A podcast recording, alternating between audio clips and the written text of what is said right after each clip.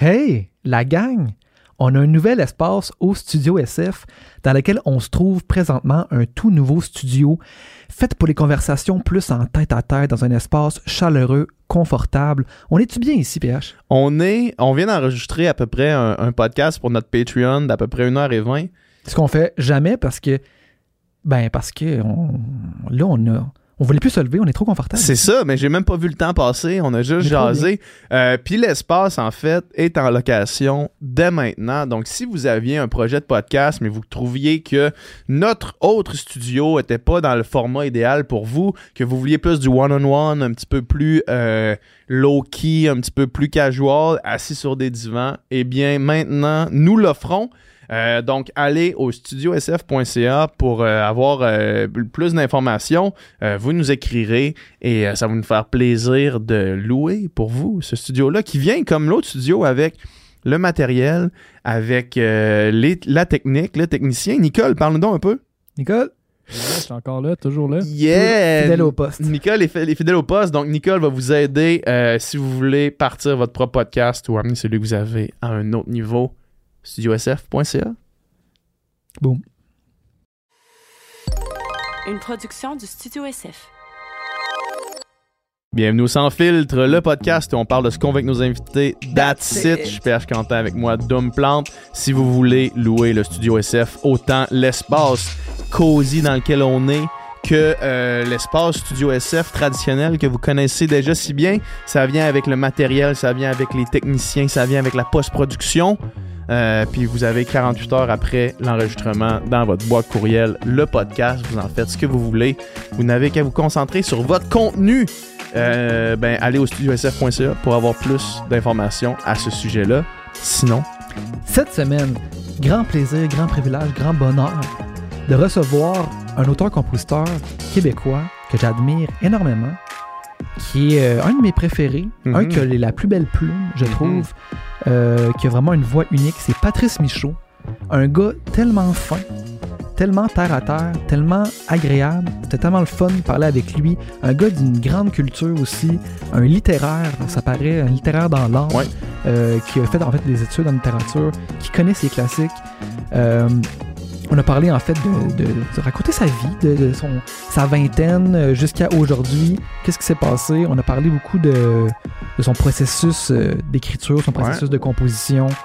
Euh, on a parlé aussi de Donjon Dragon. hmm, Patrice étant un joueur, un, un ancien joueur qui renoue avec euh, cette, ce merveilleux monde de Donjon Dragon euh, qu'on partage.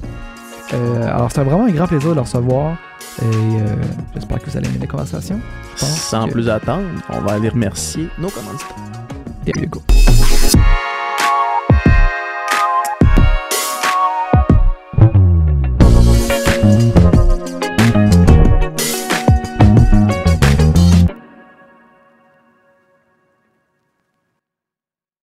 Merci d'être là. Grand plaisir. Yes. Ouais, oui, je suis D'avoir fait la route ce matin quand même.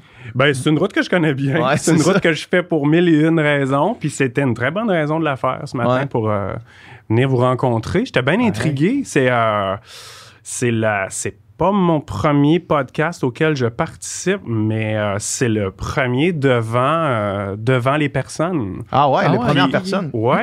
Puis euh, il y a il y a il y a rien qui est pareil à distance. Non. Il y a rien qui est pareil. Il n'y a pas une réunion, il n'y a pas une rencontre de famille, il n'y a pas, euh, y a pas un, un- un podcast, une première rencontre, on ne se Mhm. connaît pas nous autres, qui Mhm. a le même, la même portée quand on l'a fait devant un écran d'ordi que quand on est ensemble Ouais. dans la même Mhm. pièce. Je suis content de pouvoir le faire. J'écoutais justement une coupe d'entrevues euh, que tu as fait récemment, justement, puis euh, dont une au Saguenay, puis euh, euh, la personne qui, qui te fait l'entrevue, elle t'a quasiment demandé, mais pourquoi tu es venu au Saguenay nous voir? euh, qu'est- Qu'est-ce qui t'amène? Dernièrement, ça? Ouais, c'est ça, dernièrement. Ouais. C'était comme en septembre, je pense. Ouais.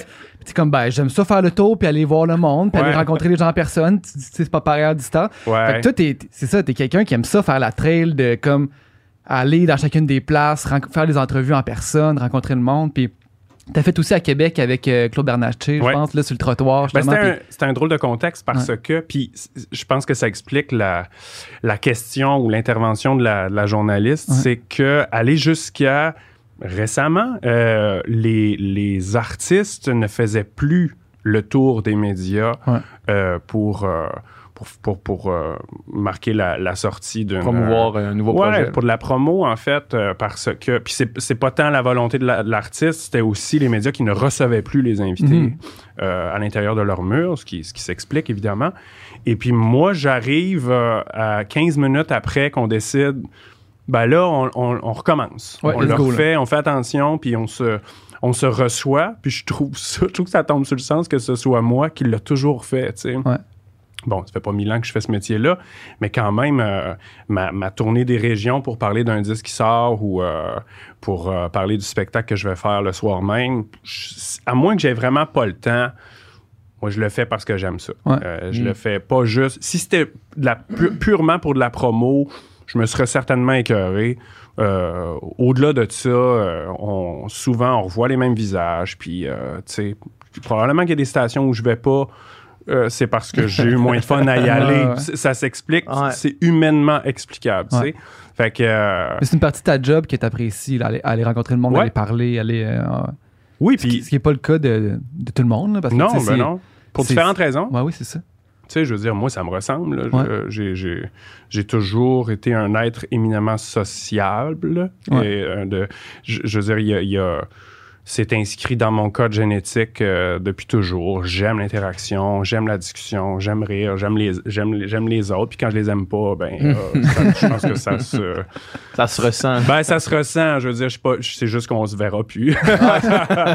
Mais puis j'accepte tout aussi. Il faut, faut accepter le fait qu'il y a des gens, même s'ils font un métier qui les amène à la représentation, tu sais, Ouais. euh, faut accepter aussi que des fois qu'ils sont pas que c'est un c'est comme un c'est comme un mal euh, obligatoire Ben oui. Ouais. un- qui, qui, qui vient avec un métier de création tu sais. Ouais. Tu- euh, il y en a par contre des, des, euh, des artistes qui euh, qui proposent des trucs puis qui se dissocient pas, pas artistiquement mais qui vont pas euh, aller défendre personnellement euh, leurs propres œuvres il y a des domaines artistiques qui s'y prêtent plus bon la musique la chanson qui Mm. est un genre plutôt populaire c'est malheureusement remarquable quand la personne euh, est, est pas, est pas au rendez-vous pour dire Ouais, pour, pour, pour présenter ce qu'elle fait. Mais parfois, c'est- c'est c'est parce qu'elle n'est pas, euh, elle est pas outillée Mais pour ça, ou ça ne tente pas. Des, des fois, c'est c'est aussi simple que ça. Des, des chanteurs, des chanteuses, des auteurs, compositeurs, interprètes qui sont très timides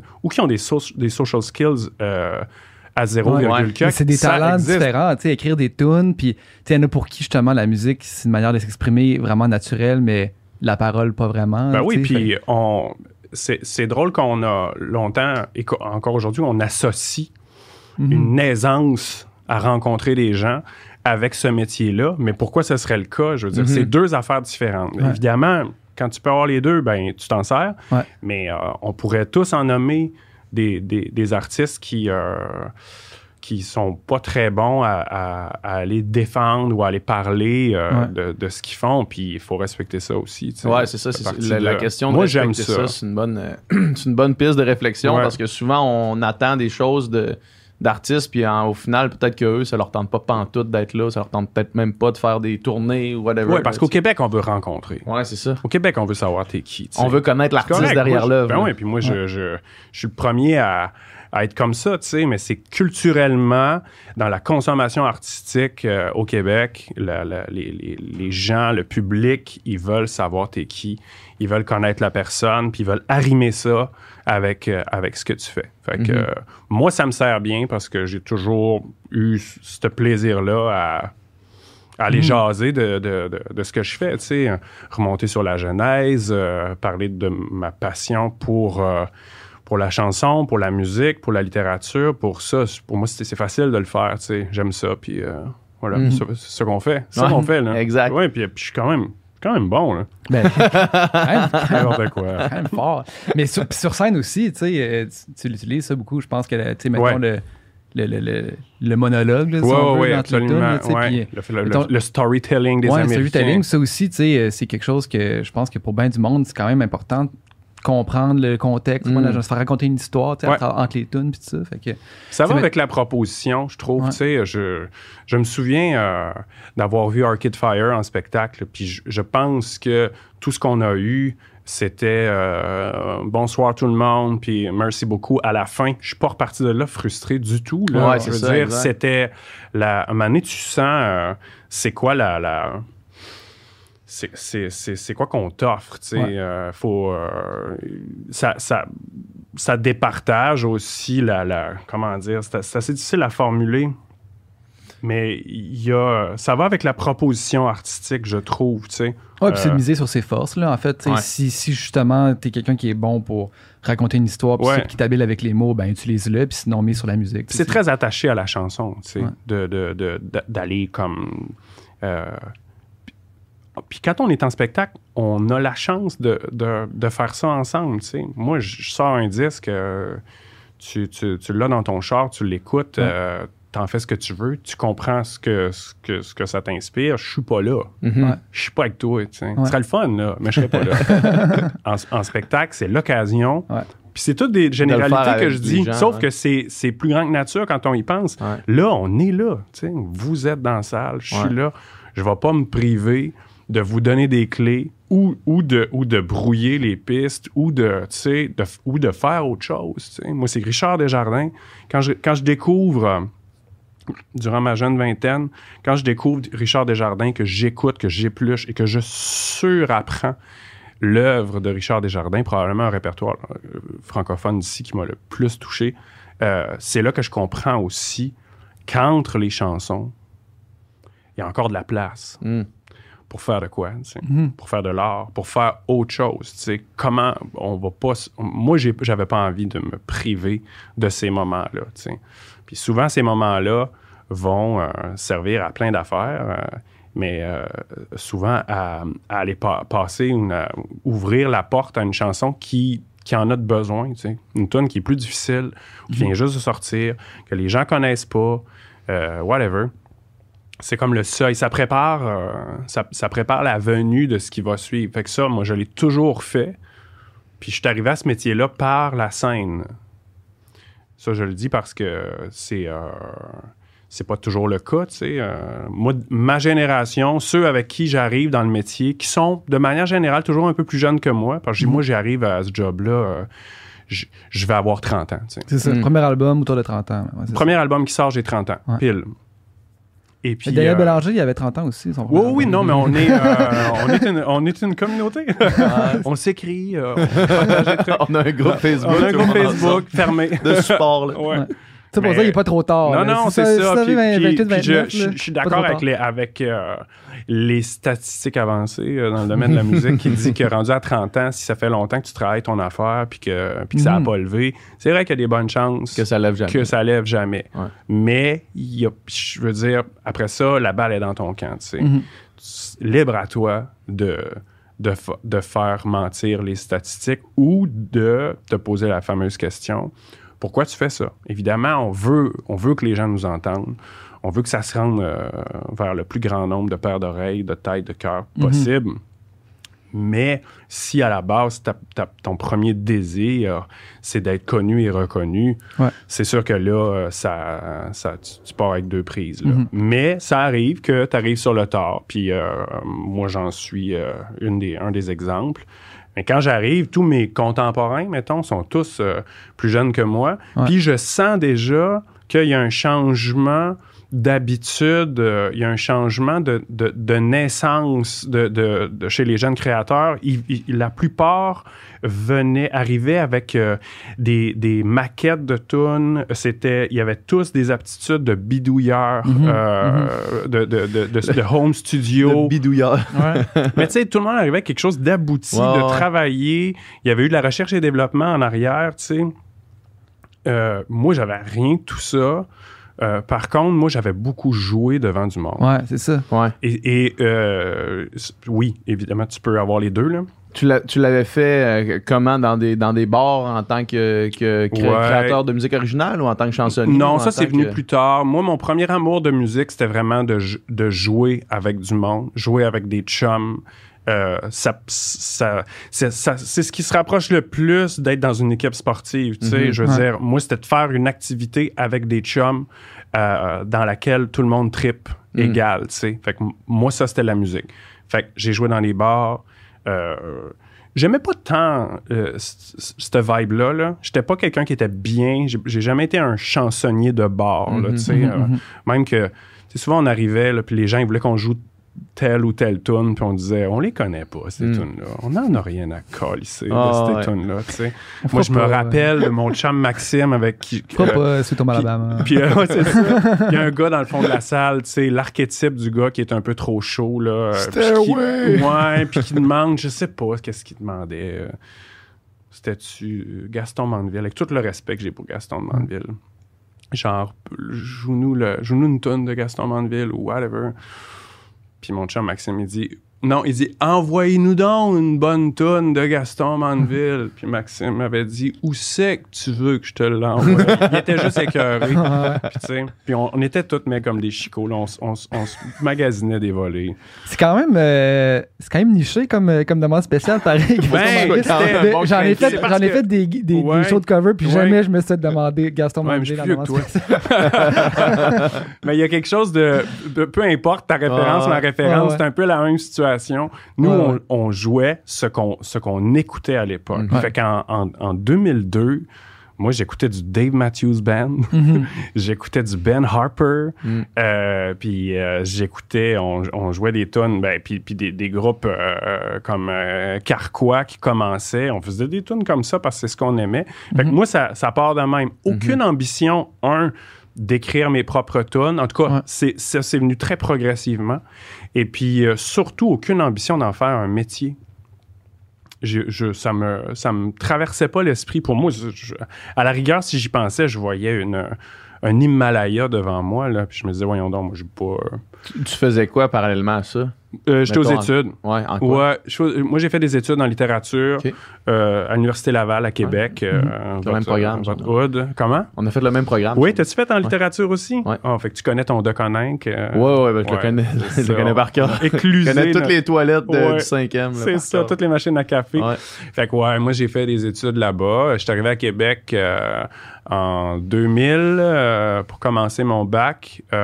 Beaucoup de débouchés dans ce milieu-là. oui, absolument. moi je me rappelle là, ma blonde euh, à, à- à cette époque-là qui se, comme moi, se posait la question. euh, oui, OK, je comprends pourquoi tu es là, Ouais. pourquoi tu fais cette- ces études-là, parce que t'aimes ça. Moi, j'étais, j'étais vraiment un, un, un littéraire. J'étais pas un- une, une grosse tête dans le sens où euh, j'étais pas un- j'avais pas des, des notes euh, à tout casser, là. Ouais. Euh, mais j'aimais beaucoup ça. Puis Mhm. J'étais dans, j'étais pas dans la création, j'étais vraiment dans l'analyse littéraire. J'aimais ça. Euh, puis elle me disait, elle m'a dit, mais qu'est-ce que tu. Oui, peut-être, tu, tu, vas- tu peux peut-être être prof après. Mm. Est-ce que tu veux être prof? Ouais, je sais pas trop. OK, bon, ça, mettons ça, c'est réglé. Sinon, ça t'amène où, tu sais? Puis Ouais. évidemment que moi, je, je me posais même pas cette, question-là, tu sais. Moi, j'allais à l'école, il y avait plus de mathématiques, c'était le bonheur, tu sais. Ouais. Euh, j'ai- puis à un moment donné, dit, que tu dis là, c'est exactement mon cheminement. oui, c'est ça. Bon, tu vois, on, on se rejoint là-dessus. Puis là, j'ai dit, ben, je sais pas, je pourrais être je, je- bibliothécaire, tu sais. Et là, Libraire. elle a vraiment tout, tout, son, tout son sang a quitté son visage. Elle m'a regardé, elle a fait Tu veux être bibliothécaire? Il y a eu un petit. f- Je m'apprête à passer ma vie Hey. avec un Ah, ouais, bibliothécaire. toute pulsion sexuelle a quitté Ah, euh, la- les, C'est les comme c'était pas ça qu'elle s'imaginait au Elle départ. a vu la bibliothécaire de son école secondaire, genre la classique madame, 125 ans, là. Ouais. Euh, Elle t'a imaginé dire aux enfants, Tch, tch, tch, tch. ouais, c'est ça. c'est ça. Pas aller trop fort. fait que, mais même moi, j'ai fait. Puis ça, ça venait me questionner aussi. Puis là, j'ai compris que je faisais pas ces études-là en, en pensant à, à- à un métier. Mhm. Je fais ces études-là parce que c'est ce que, ce que j'aimais. Puis je me suis dit, ben, je- on verra, tu sais. Fait qu'il y avait bien des on verra. Moi, toute ma vingtaine, là, se résume en, en- en ces deux mots-là. Ouais. On verra. Fait avant de décider, OK, je vais, je vais essayer ça, écrire des tunes, euh, euh, faire des shows, faire des concours, euh, faire un premier album, avant ça, c'était comme. C'était pas clair, mettons, Non. la trail que C'était pas clair. Ce qui était clair, c'est que j'aimais faire de la musique. Ouais. J'aimais euh, la musique. T'aimais les Euh, mots aussi? Comment? T'aimais les mots? J'aimais la- les mots. Puis Ouais. bon, évidemment, je pense que là, euh, ça devient assez clair que c'est deux trails parallèles qui Ouais. ne l'étaient pas, puis qui ont fini par se rejoindre. Oui. Mhm. Euh, quand tu, tu, tripes sur la lecture, sur les, sur les livres, sur les mots, puis euh, puis tu joues de la musique pour le fun à côté, euh, ben il y a une zone, il y a une zone qui, qui, qui se croise à un moment donné. Ouais. Puis ça c'était euh, c'était la chanson, tu sais. Ouais, mais- Puis la chanson où on en était à ce moment-là, tu sais, je veux dire, c'était c'était Fred Fortin, c'était c'était Dumas, euh, c'était Cœur de pirate. fait que tu sais, c'était la, la chanson. Euh, que- qui, qui m- qui me parlait, tu sais. C'était un rapport à la pop, puis à ce qui se faisait auparavant au Québec. Il y avait bien des belles affaires qui se brassaient. Puis ça, progressivement, ça me donnait envie, tu sais. Mais moi, j'ai longtemps douté de ma place là-dedans, tu sais. Puis du... euh, tu sais, je commençais à écrire des textes, c'était- bien, mais tu sais, l'arrimage avec la musique, puis, euh, puis à un moment donné, euh, faut accepter le fait aussi. Il y a un deuil dans ce métier-là qui est dur à faire, mais mon Dieu que ça fait du bien une fois qu'il est fait. Puis je pense qu'on peut l'extrapoler sur un paquet de, de, de, de directions professionnelles, artistiques ou autres. C'est qu'à un moment donné, il faut que tu acceptes de ne pas être aussi bon que ceux que tu admires le plus Mhm. Mm. Mhm.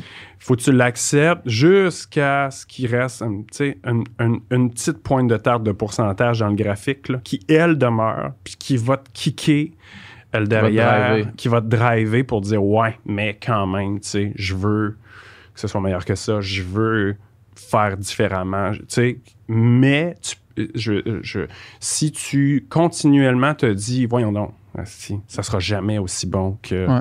Euh, Desjardins dont je parlais tantôt, Mhm. ça sera jamais aussi bon que euh, un tel ou une telle. Euh, Est-ce que tu vas être malheureux Ouais. là, longtemps? Et c'est très castrant aussi, tu sais. Je veux dire, faut dépasser ça.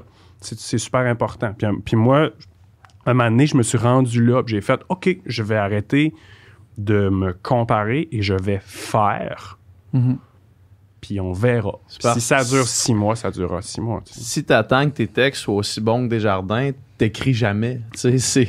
On en parlait justement pas plus tard Ouais. qu'hier de Ouais. ça avec, avec Jay du Temple, puis on disait Ouais. qu'à un moment donné, faut, tu vas jamais rien faire si t'attends à être mais, aussi bon que ceux que parce que ça n'a Ouais. pas, pas de bon sens. Ouais, puis tu te caches derrière ça à un moment donné. Faut que tu te l'admettes. C'est une manière de euh, dire ah non non non, euh, je j'y vais pas. Tu Ouais. ça demande du courage de faire ce deuil-là, de te poser la question, d'y répondre, puis de faire non, c'est vrai. Je serai Mm. jamais j'écrirai comme ça.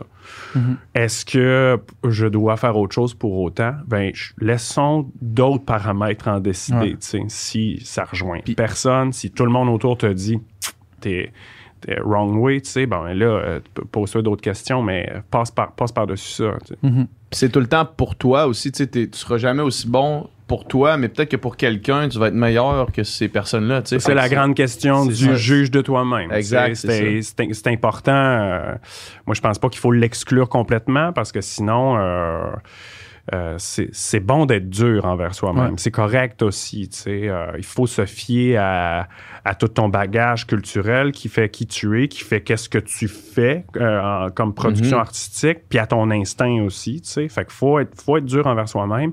Mais à un moment donné, il faut accepter aussi que Mhm. tu peux pas être seul juge de ce que tu fais. C'est, c'est super malsain. Puis ça mène Ouais. nulle part. C'est aussi, tu sais, il n'y aura jamais. Il y aura jamais un autre Desjardins. Mhm. Il n'y aura jamais un Ouais. autre Jean Leloup. Il n'y aura jamais Ouais. un autre euh, euh, Daniel Bélanger. Il y, en a juste un. Puis. Puis d'a- d'avoir ça comme genre d'idéal, comme voir ça comme inspiration, ça peut te donner justement un, une espèce de, de drive pour Mm. essayer de pousser plus loin ton truc. Mais, la comparaison, tu pourras jamais, il n'y a pas une recette euh, qui est comme, hey, Daniel Bélanger, c'est bon ça, ben je vais, fa- je vais faire ça. Ça a marché pour lui, ça marchera pas pour, pour personne d'autre. C'est de trouver, euh, c'est de trouver son truc. Fait que, tu sais, le- la comparaison, c'est comme, c'est plus dans comment je peux faire de quoi d'aussi incarné puis d'aussi fort que ça, mais d'essayer de faire ça, ça marchera jamais. La, re- notion de la recette, c'est super intéressant euh, dans, dans un paquet de, de départements parce que euh, on pourrait être très euh, idéaliste en disant que, euh, tu sais, c'est- évidemment, ça, ça n'existe pas, là, vraiment, ça n'existe pas, tu sais. Puis euh, moi, je pense que quand un artiste veut faire comme les autres ou même veut répéter Quelque chose qu'il a lui-même ce qu'il a fait. déjà fait et qui a bien marché, pour moi, le final countdown commence. tu sais. Mhm. Pour moi, c'est la- c'est le, le lent début euh, La fin. oui, ou le, le début rapide d'un déclin Ouais. annoncé. Mhm. Fine. Mais en même temps, quand on s'intéresse un tant soit peu à la musique pop, on se rend compte que la notion de recette, elle est super importante. À ça, euh, jusqu'en- juste se dire, euh, juste admettre et constater que la recette pop a changé, c'est reconnaître l'existence d'une recette. Mhm. Bon, quand on était jeune, euh, euh, la musique pop n'était pas exactement ce qu'elle est aujourd'hui. On le sait, la forme a changé. Il y a des intervenants majeurs, tu sais, les, les fameux 3-4 composers euh, qui viennent des pays nordiques puis qui, qui, qui- Qui ont fait toutes les tunes qui ont pop fait toutes les des tunes 20 pop, dernières années. c'est ça. Bon, moi, les, les, les, euh, les geeks de la question pourront, pourront nous, nous les nommer avec le signe astrologique, etc. Moi, je, je m'intéresse en surface au phénomène, mais reste que la notion de recette est importante là. Il y a quand même des, des- une donne de base, tu sais. Mhm. Euh, euh, comme si, si tu... euh, moi, je pense que si tu t'inscris dans cette recette-là, euh, ça te donne quand même des chances de, de- ça te donne quand même une rampe d'accès pour, euh, pour les médias mainstream euh, de musique comme, comme les radios commerciales, par exemple. Ici, là, pas de jugement, de, tu sais, je veux dire, je suis ni Ouais. pour ni contre. euh, je- moi, je, je tourne sur ces radios-là. mais tu sais, quand, quand tu catches que, OK, je vais mettre euh, à cette heure le refrain, ça existe plus ou moins, il me faut trois hooks. Il faut que le premier hook, il Ouais. rentre dans les premières secondes, puis que ma tune, elle dépasse pas cette durée-là. Bon, la fameuse durée, ça fait longtemps que ça existe, mais Mhm. euh, c'est c'est de la recette. Ouais. Fait que dire qu'il n'y a pas de recette, c'est vrai, puis en même temps, c'est pas tout à fait vrai, puis il faut, faut, faut l'accepter. Ouais, ouais, non, je comprends ce que tu veux dire. Ouais.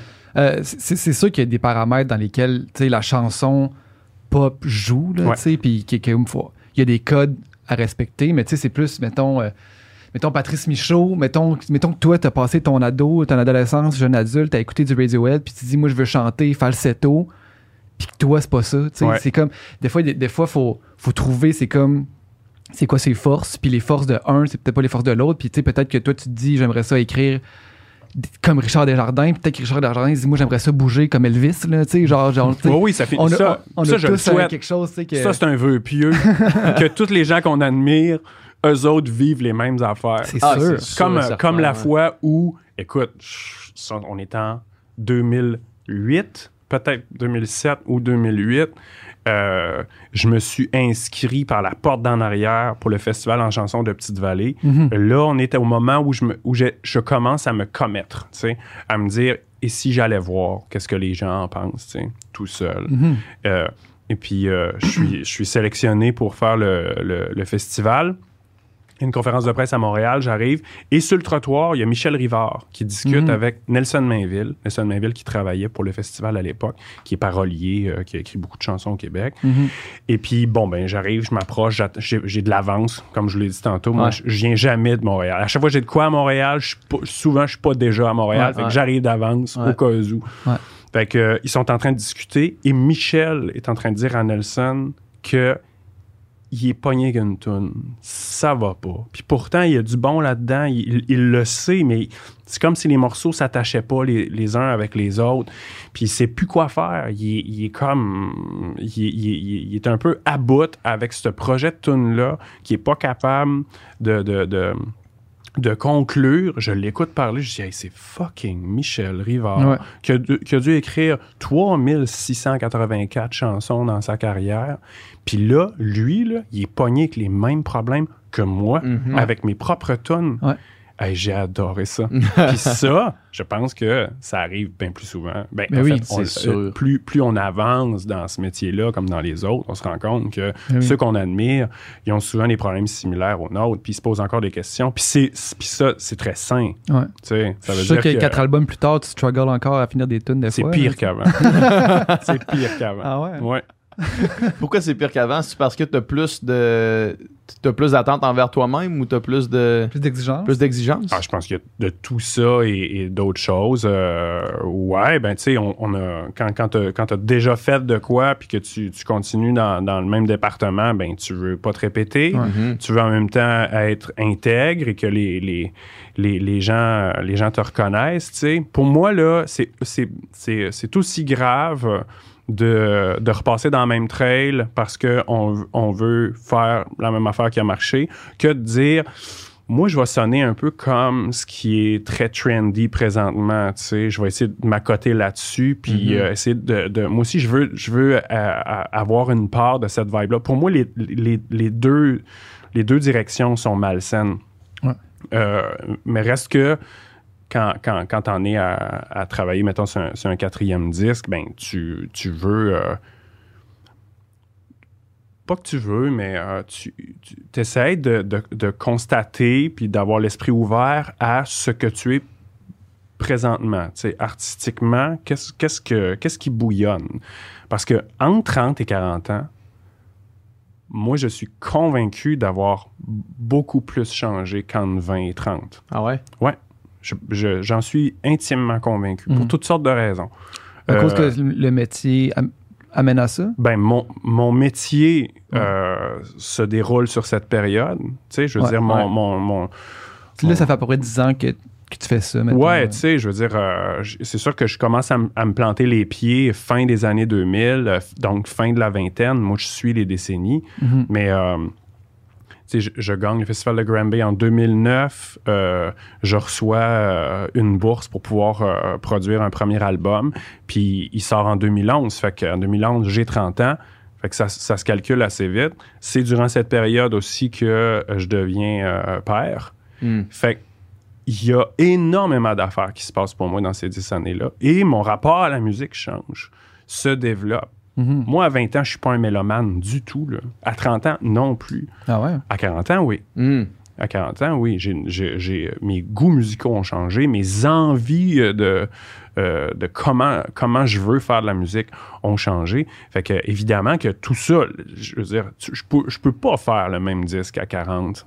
qu'à qu'à 30. C'est, c'est Ouais. pas possible. Je ne suis plus la même personne. Fait que ça, ça, ça compte, tu sais. Dans le fait de. OK, où je suis rendu, qu'est-ce que je fais? Fait que c'est- ça, ça peut pas être, ça peut pas être plus facile. Je pense que je suis plus exigeant aussi envers moi-même. Mhm. Euh, pour. euh, je sais pas. Je sais pas pour quelle raison, euh, mais tu sais, moi, quand je fais des. quand j'écris des tonnes, d'abord, c'est jamais facile. hein. C'est toujours, toujours, toujours un processus pénible. Que la tune soit super happy, drôle, Mhm. coquine, whatever, c'est toujours dur. En fait, plus elle est légère, pire c'est. Ah ouais? Ouais, plus elle est pop, pire c'est. C'est le. Une, une chanson là, comme souriante avec des hooks, là, pour moi, c'est les, les, plus, c'est les plus grands casse-têtes. Parce qu'il faut, faut pas que ça paraisse. Il Ouais. Ouais. faut que ça soit bien fait comme, comme le reste, puis c'est, euh, c'est plus exigeant, c'est plus demandant. Euh, puis je, je- je traîne ça, puis j'y bloque tout le temps. C'est pour ça que j'ai des projets B, C, D sur lesquels je travaille, qui voient le jour ou pas, Mhm. mais qui m'empêchent. euh, Qui te sort de ta tête, là. Qui te sort ouais, de ce c'est ça. là. Au lieu d'ouvrir la TV et d'écouter euh, Sport 30, ben, je Mhm. fais d'autres choses. Fait que la mécanique, elle demeure en action. Euh, j'ai pas, j'ai pas l'impression de me. Tu sais, c'est un métier où on est très dur envers nous-mêmes quand on, on- on a le sentiment que, ah, faut- tiens, là, je me, je me pogne le d'or, là, je, je Mhm. fais, je fais rien. Mais tu fais rien parce que t'es pas capable de sortir ce qui est installé là. Euh, tu, c'est vraiment très exigeant. Psychologiquement, ça amène des fatigues assez. euh, C'est sûr. Mhm. Surtout la période de création, évidemment. Là. Fait que, euh, non, non, c'est pas. Je, je constate que c'est de plus en plus difficile. Puis, euh, mais bon, ça, se fait pareil. Puis euh, après ça, ben, euh, on, regarde ce qu'on a sous la main. Qu'est-ce que. Je, suis rendu où, moi, avec tout ça? C'est quand même toujours un phénomène. euh, c'est une alchimie assez, assez formidable. Quand tu le termines, tu fais Wow! Ça a été. C'était ça mes derniers mois, là. Mhm. C'est ça qui me traînait euh, dans la tête, dans le cœur. Puis, euh, puis bon, le dernier est particulier parce que je l'ai fait en gang, je l'ai fait dans le bois, en Gaspésie, pas d'électricité, en confinement total. Mhm. Je l'ai fait en, en formule réduite, puis en échangeant sur Zoom. Puis tu sais, il n'y a pas une... phase des derniers mois qui qui, qui pas euh, qui a pas laissé son empreinte sur le disque. Puis ce que- ce, que, je me plais à croire, c'est que quand on l'écoute, on le sent pas. Ouais. mais toi, tu le sais. Ça reste là pour toi. Ben oui, moi les patchwork, je les connais là. Ah, je connais chaque couture, je sais que toutes les voix que j'ai faites dans le bois puis que j'ai envoyées par, par, par 3G sur mon cellulaire parce que j'avais pas internet puis que c'est la voix qu'on entend à la radio Ah ouais. chanter dans un micro exactement comme celui-là Mhm. dans une petite carte de son dans mon laptop pendant que les chevreuils me passent d'en face. Euh, Mais c'est sûr que peut-être qu'on n'entend pas ces choses-là, mais c'est sûr que ça teinte l'œuvre. de Ben, c'est sûr que façon, ça vibe. C'est ben, sûr, sûr, sûr. oh, oui, oui, ça serait Ouais. d'une tristesse de penser le contraire. ça Imagine tout ce que tu viens de décrire là, là, Ah dans oui, un petit avec les chevreuils qui passent puis que c'est stérilisé Ouais. au maximum. Ouais. genre. Ben, évidemment, quand, quand ça revient à ce qu'on disait tantôt, je veux dire, euh, si t'es dans ton char puis t'écoutes La Grande Évasion, tu le sais pas que j'ai chanté ça dans le bois devant les chevreuils. Ouais. Mais après ça, euh, c'est c'est la beauté de la chose. Je- je sais pas jusqu'à quel point on peut faire ça avec la musique électronique ou euh, le black metal norvégien, mais la chanson se prête à ça. On- on- moi, je vous parle de la genèse de comment j'ai Mhm. écrit ça, puis après ça, ben, euh, ça macère dans ta tête. T'écoutes plus les tunes de la même manière. Moi, je m'en sers beaucoup en spectacle de ça, tu sais. euh, pas systématiquement, là. Hey, la prochaine chanson, je l'ai Ouais. écrit, j'étais ça à bol. Non, fais pas ça tout le temps. Mais, écrit, ça peut être le fun. ça à bol. À chaque tune, c'est ça. la- Il c'est ça, Ouais, le gars, il, tout- il malade Ouais. pendant deux Cette semaines. tune-là, j'étais ça à bol aussi. ça allait pas bien du tout. T'avais fait le- T'as fait l'exercice d'écrire à chaque jour pendant Ouais. un an? Ouais. Puis ça, c'est c'est nouveau dans ton processus de genre d'avoir cette routine-là de je m'assois puis j'ai peu importe ce qui sort. je- Ouais, c'était nouveau. Est-ce que je vais le refaire? Ben, je pense que oui, mais c'est c'est pas devenu une, euh, c'est pas devenu euh, quelque chose de systématique. C'est vraiment J'avais envie de shaker le cocotier. genre? Ouais, ouais. Moi, j'ai toujours eu de l'admiration pour euh, les gens qui écrivaient, soit quotidiennement ou de manière très régulière.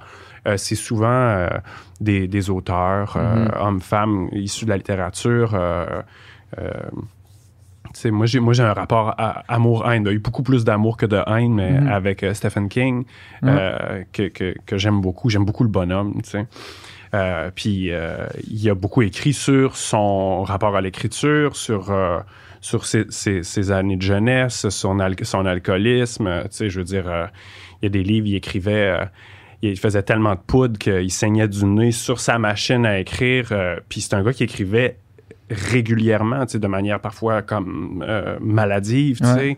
ou plus près de nous et de manière quand même pas mal moins rock. euh, je sais que Jacques Poulain, romancier québécois, euh, écrivait aussi euh, de manière très, très régulière. Puis lui, je pense, en tout cas, je C'était tout le de poudre que. pas vérifié. Non, lui, je pense pas que... En fait, on n'en sait rien. On n'en sait rien. On Les chances sont que oui. Si- S'il pouvait, s'il pouvait nous laisser un commentaire euh, Ah, sur le c'est ça, podcast. YouTube. Euh, On sait que Jacques Poulain est un grand auditeur ça. du sans filtre. Je sais qu'il écrivait debout. J'avais entendu parler qu'il écrivait Ouais. debout sur un train. Tu sais, il y a quelque chose. Rituels. T'installes une hygiène Mhm. de vie dans, qui, qui est reliée, intimement reliée à, à ton métier, puis pour, pour ces auteurs-là, puis pour bien des domaines artistiques. Ton métier, ta vie, euh, c'est difficile de tracer la, la frontière. Moi, je voulais essayer ça. Mais c'est sûr que ça va m'amener dans des zones d'écriture que je connais pas. sûr. Puis je me suis, me suis donné des, euh, des règles à suivre. Euh, ben, euh, que, évidemment, s'il y a une journée où j'écris pas, c'est pas la fin du monde. Par contre, je devais la reprendre avec un système de date, en fait. C'est tout, tout aussi simple que ça. Mhm. Euh, et c'est pas parce que j'écris une journée que cette journée-là compte, dans le sens où si s'il y a pas, euh, si j'ai pas euh, comme identifié la pièce du jour, tu sais, le morceau, parce que c- j'écris- c'est un peu n'importe quoi. Ça peut être euh, des courtes phrases, euh, Mhm. des verses, euh, des, des- des courts poèmes. la prose, des fois, ou? De la prose aussi. Plus rarement. De la poésie en prose, oui, absolument. Si si, si je je regardais ça, je faisais Yeah, c'est correct, mais il n'y a pas de perles. Il n'y a pas de perles. Il n'y a, y a pas de. Il a rien qui brille là-dedans. Il y a rien là-dedans que je peux transformer en quelque Ouais, chose qui, qui ou, vous ou je ne jour. suis pas satisfait. Ouais. Ben, cette journée-là est à reprendre aussi. Ouais? Ouais. Puis c'était combien d'heures tu faisais par jour, mettons? Ah, peu importe. Je pouvais avoir un flash, euh, un super beau flash, fait que je vais l'écrire, ça va prendre Mhm. deux minutes, puis euh, ma journée est faite. Ou euh, je pouvais aussi me permettre, dans une journée, si j'écrivais beaucoup, d'identifier plus qu'un beau morceau. Puis Mhm. là, je regagnais des journées. Reste que octobre, novembre, décembre de cette année-là, ça a été vraiment hard. Parce que j'avais bien des journées de retard à, Mm. à reprendre. Puis, euh, écoute, je suis pas là pour euh, flasher. là. Il y a personne qui est au courant que je fais ça à ce moment-là. Ouais. Je suis le seul juge. Fait que y a pas, je vais pas tricher envers moi-même. Fait que je me bottais le cul. Et ça, ça m'amenait à écrire beaucoup.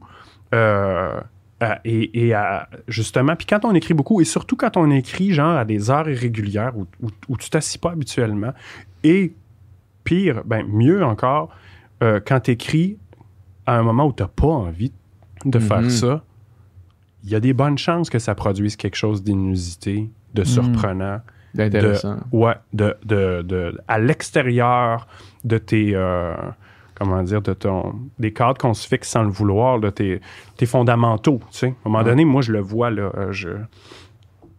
Je pense que les gens qui me disent Ah, ça, ça fait vraiment. C'est vraiment une toune comme. C'est une toune de Patrice Michaud. C'est- C'est mes fondamentaux qui sont là.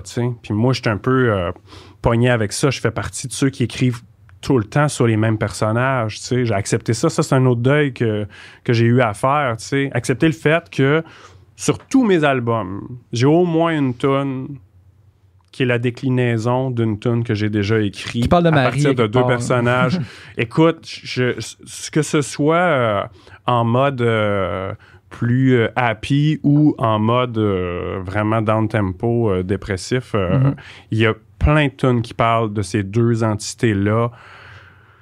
Euh, qui s'aiment et qui se repoussent en même temps, qui sont juste dans l'incapacité d'être ensemble, puis de constater l'échec euh, qui, qui, qui, qui, qui vivent, même si c'est euh, même s'il y a encore un sentiment amoureux là-dedans. Je sais pas combien de fois j'ai écrit ce tune-là. Ils t'accompagnent, là. Ouais, exact. Je peux ta- toutes les nommer ou à peu près sur Ouais. chacun des disques. Surtout à partir du moment où j'ai accepté que j'en ai pas fini avec eux autres. Mhm. Puis ça, ça vient aussi de lecture où, je où ce phénomène-là est remarquable chez d'autres auteurs, tu sais. pas juste en musique, en littérature, tout ça. là.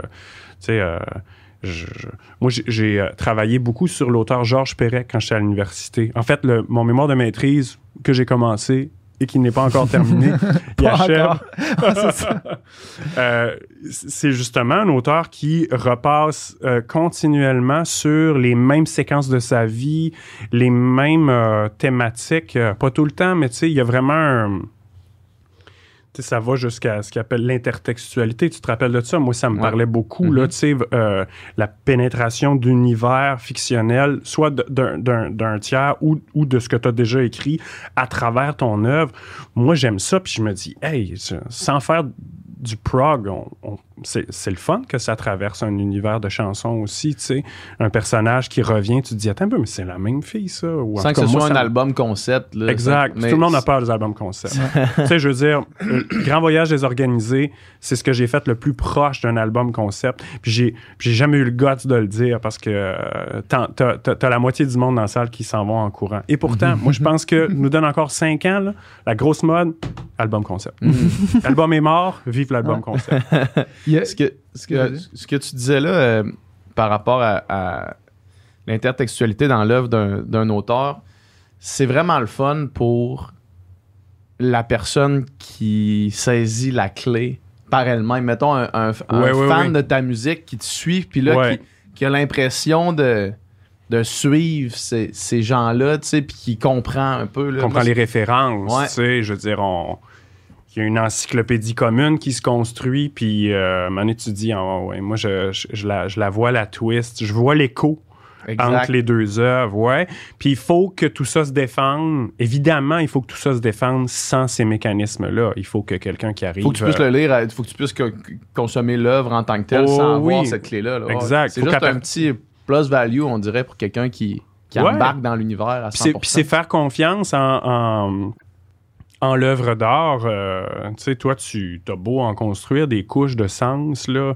euh, Il y en a qui vont catcher ça, il y en a qui n'ont pas besoin de catcher ça. Puis il y a bien des affaires, il y a bien des connexions qui vont se faire malgré toi, évidemment, que tu n'as Mhm. même pas vu, que qui sont même pas préméditées. Puis c'est ça qui est beau, là. C'est des lieux communs, là, mais tu sais, euh, la fameuse phrase, euh, toi, tu le comprends comme tu veux, puis euh, tu sais, ça t'appartient, puis... mais il reste que c'est vrai, tu sais. Il y a des gens pour qui euh, une chanson, un film, euh, une photo, ça va évoquer quelque chose Ouais. qui vient de leur paysage émotif. Puis c'est- toute la.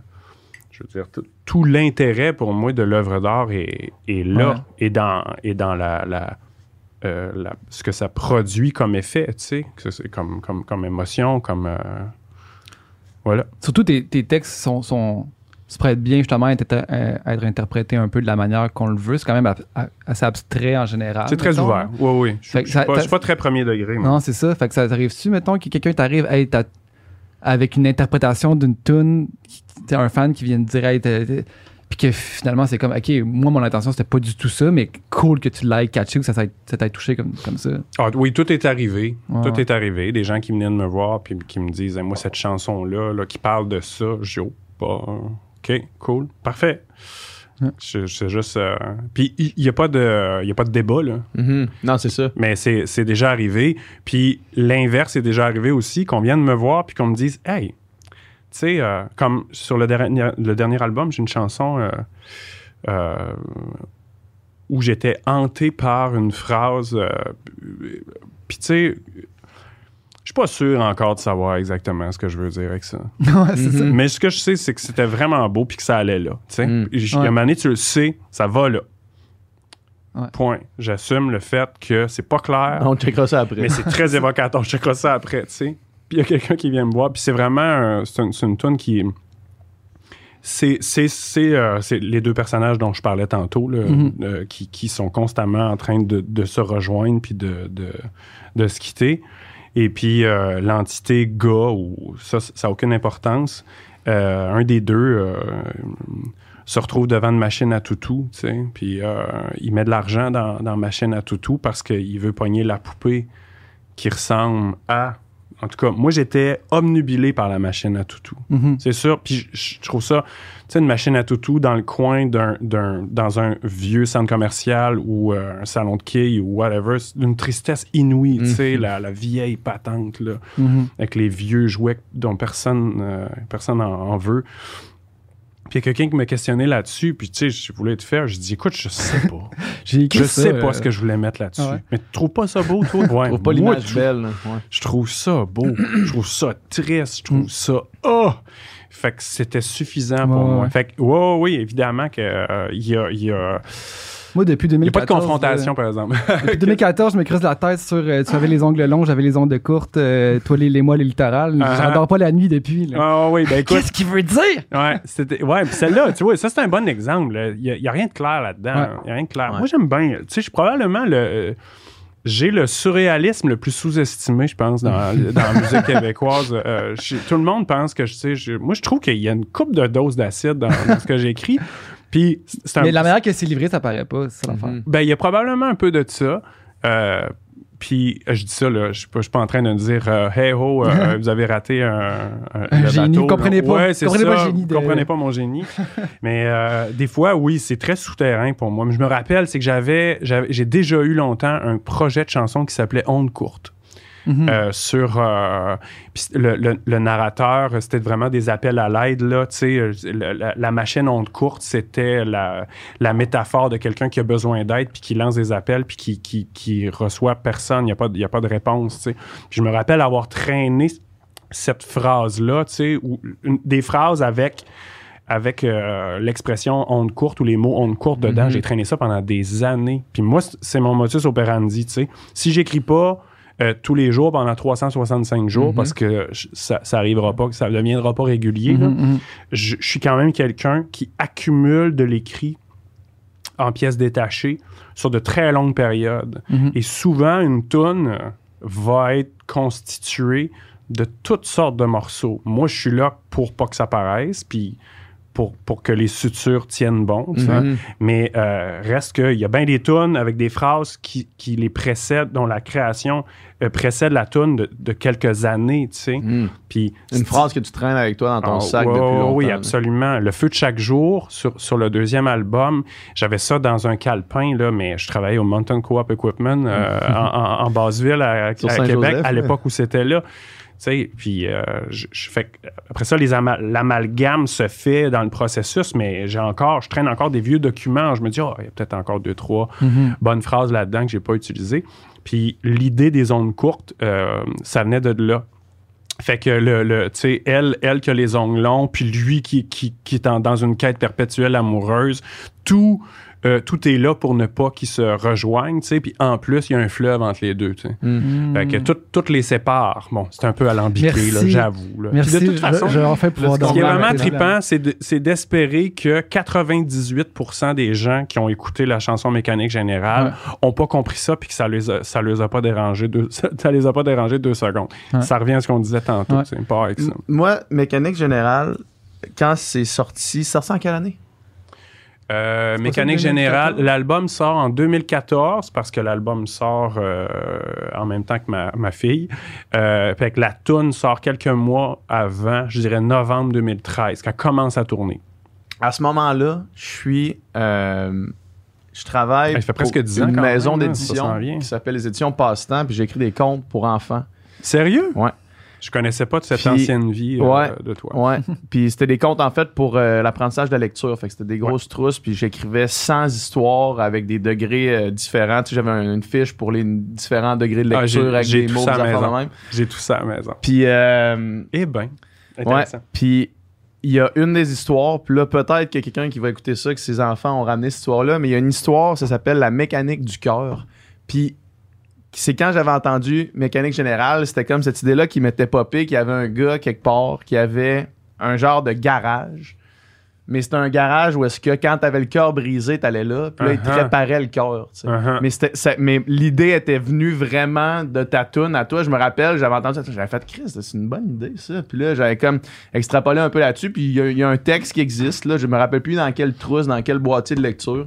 Il y a un texte qui existe qui est inspiré directement de, de mécanique générale. Ouais, qui, écoute, qui m'est venu de un, là. un, ça me fait vraiment plaisir d'entendre ça parce que moi, là, je.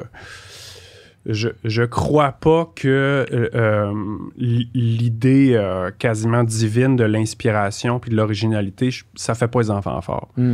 Euh, on, on est tous des produits, on, on- on- est tous des produits du, des milieux, du milieu culturel, familial, name it, euh, dans lequel on, on a poussé puis qu'on pousse encore. Et euh, quand on crée quelque chose, on le fait aussi à partir de tout ce qui nous a culturellement constitué. Bon, ça, c'est un peu alambiqué aussi comme formulation. Tout ça pour dire que on est tous des recycleurs.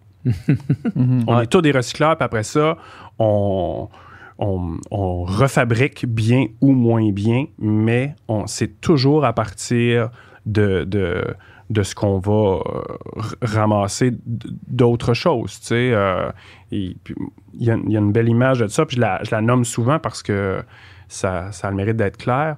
Euh, Régent Ducharme, auteur que j'ai beaucoup lu aussi, faisait aussi des œuvres d'art visuel euh, qui appelait les trop fous, si je me trompe pas. C'était des sculptures faites à partir de cochonneries qu'il ramassait dans les rues et ruelles de Montréal. tu sais. Toutes des affaires ou des morceaux d'affaires qui ont déjà servi à quelque chose ou qui servaient encore et lui utilisait ça pour. Ça illustre bien aussi son rapport au langage. Régent Ducharme était très, très. euh, puisait beaucoup dans l'oralité, dans le langage parlé, détournait le sens des mots, euh, allait chercher des mots, euh, des mots vraiment issus du langage populaire. Fait que, tu sais, tu te sers de tout ce qui est autour de toi pour fabriquer quelque chose. Moi, je fais toujours ça. Et plus les années passent, plus je marque le coup, plus je le surligne, plus je fais des emprunts avoués. tu sais. Mhm. Euh, bon, avec Régent Ducharme, je l'ai fait. Euh, Il y, a- il y a une phrase euh, dans, dans la chanson Kamikaze, il y a une phrase qui est la pierre angulaire de toute, de toute la toune, qui est une phrase de, de Régent Ducharme que je découvre dans un recueil de poésie de Maxime Catelier que j'ai croisé à Rimouski parce qu'il écrivait des lettres d'amour à la fin du secondaire à ma blonde de l'époque, qui est encore ma blonde aujourd'hui. Mhm. J'aime ça, moi, tout brasser ça. Maxime, que je salue d'ailleurs, euh, qui, avec qui euh, je converse euh, occasionnellement. Mais puis plus, plus ça avance, plus je, plus je le signale. Sur mon dernier album, j'ai écrit une tune qui s'appelle Un cœur de baleine bleue. C'est une paraphrase d'un roman de Jacques Poulain dont on parlait tantôt qui s'appelait Le cœur de la baleine bleue. Je le fais beaucoup, ça. Puis même musicalement, euh, j'aime ça le faire. Puis, tu sais, des fois, c'est pas toujours obligé de le signer, là, mais euh, j'aime ça faire des emprunts, des hommages Mhm. euh, à, à des, à des tunes connues, à des artistes connus, tu sais. T'as-tu des exemples musicalement maintenant? Ouais, ben là, faudrait venir voir le show, euh, mon dernier show, mais on a vraiment retravaillé une, une- une vieille tune à moi, une tune qui est sur mon deuxième album. Il n'y a rien de vieux, là, mais tu sais. Une tune justement de 2014 qu'on voulait, dont on voulait vraiment changer les arrangements. Puis euh, moi, depuis une couple de mois, je découvre le Bruce Springsteen des années 80. tu sais. Je connais mon early Springsteen, puis j'ai découvert Springsteen avec ses albums des années de, fin 90, 90, fin 90, 2000. tu sais. Ouais. Le vieux Springsteen, maton. Fait que euh, je suis comme tombé dans Born in the USA, euh, puis on écoute ça avec mon gars, puis on capote bien raide. Puis on fait une tonne sur le, sur le nouveau spectacle qui s'appelle Jusqu'à ce que je tombe, qui est euh, vraiment un, un- un hommage complet et total à euh, Dancing in the Dark de, sur Bruce Springsteen. C'est, c'est le même début, c'est le même genre de, de, de, de- keyboard. Évidemment, à un moment donné, on, on rentre dans ma tune. Fait que, Ouais. Mais tu sais, puis ça, je le fais beaucoup. Dans les textes, je, je le fais encore plus. tu sais. Fait que, grand détour pour dire que moi, je trouve que c'est. euh, je trouve ça fascinant de faire ce travail-là, de, de le, le voir chez les gens. Qu'est-ce que. euh, quelle œuvre d'art, quel auteur, quel film, quelle tune t'a amené à toi partir dans une direction puis produire autre chose? Mhm. Je veux dire, c'est probablement 90-95% de l'histoire. À part une coupe de coups de génie, là. Ah ouais, c'est ça. À part quelques unicités qui existent. là. C'est, c'est, c'est un- une grosse part de, Ouais. de la culture populaire, euh, tu sais, de tout ce qui se fait. Bien souvent quand on dit Hey, ça c'est vraiment original, j'ai jamais entendu ça avant, c'est juste Mm. que tu connais pas la référence. Tu l'as jamais entendu avant. Parce Ouais, que, c'est ça. Parce que c'est c'est de- de- de- d'inventer quelque chose de, en musique, tu sais, surtout maintenant, je veux dire, mettons dans les années 60, les Beatles, je veux dire, ils étaient. euh, il, il y avait un terrain de jeu immense, là, dans le sens Oui, qu'il y avait des nouvelles technologies, puis il y avait des nouvelles façons de produire de la musique qui faisaient que.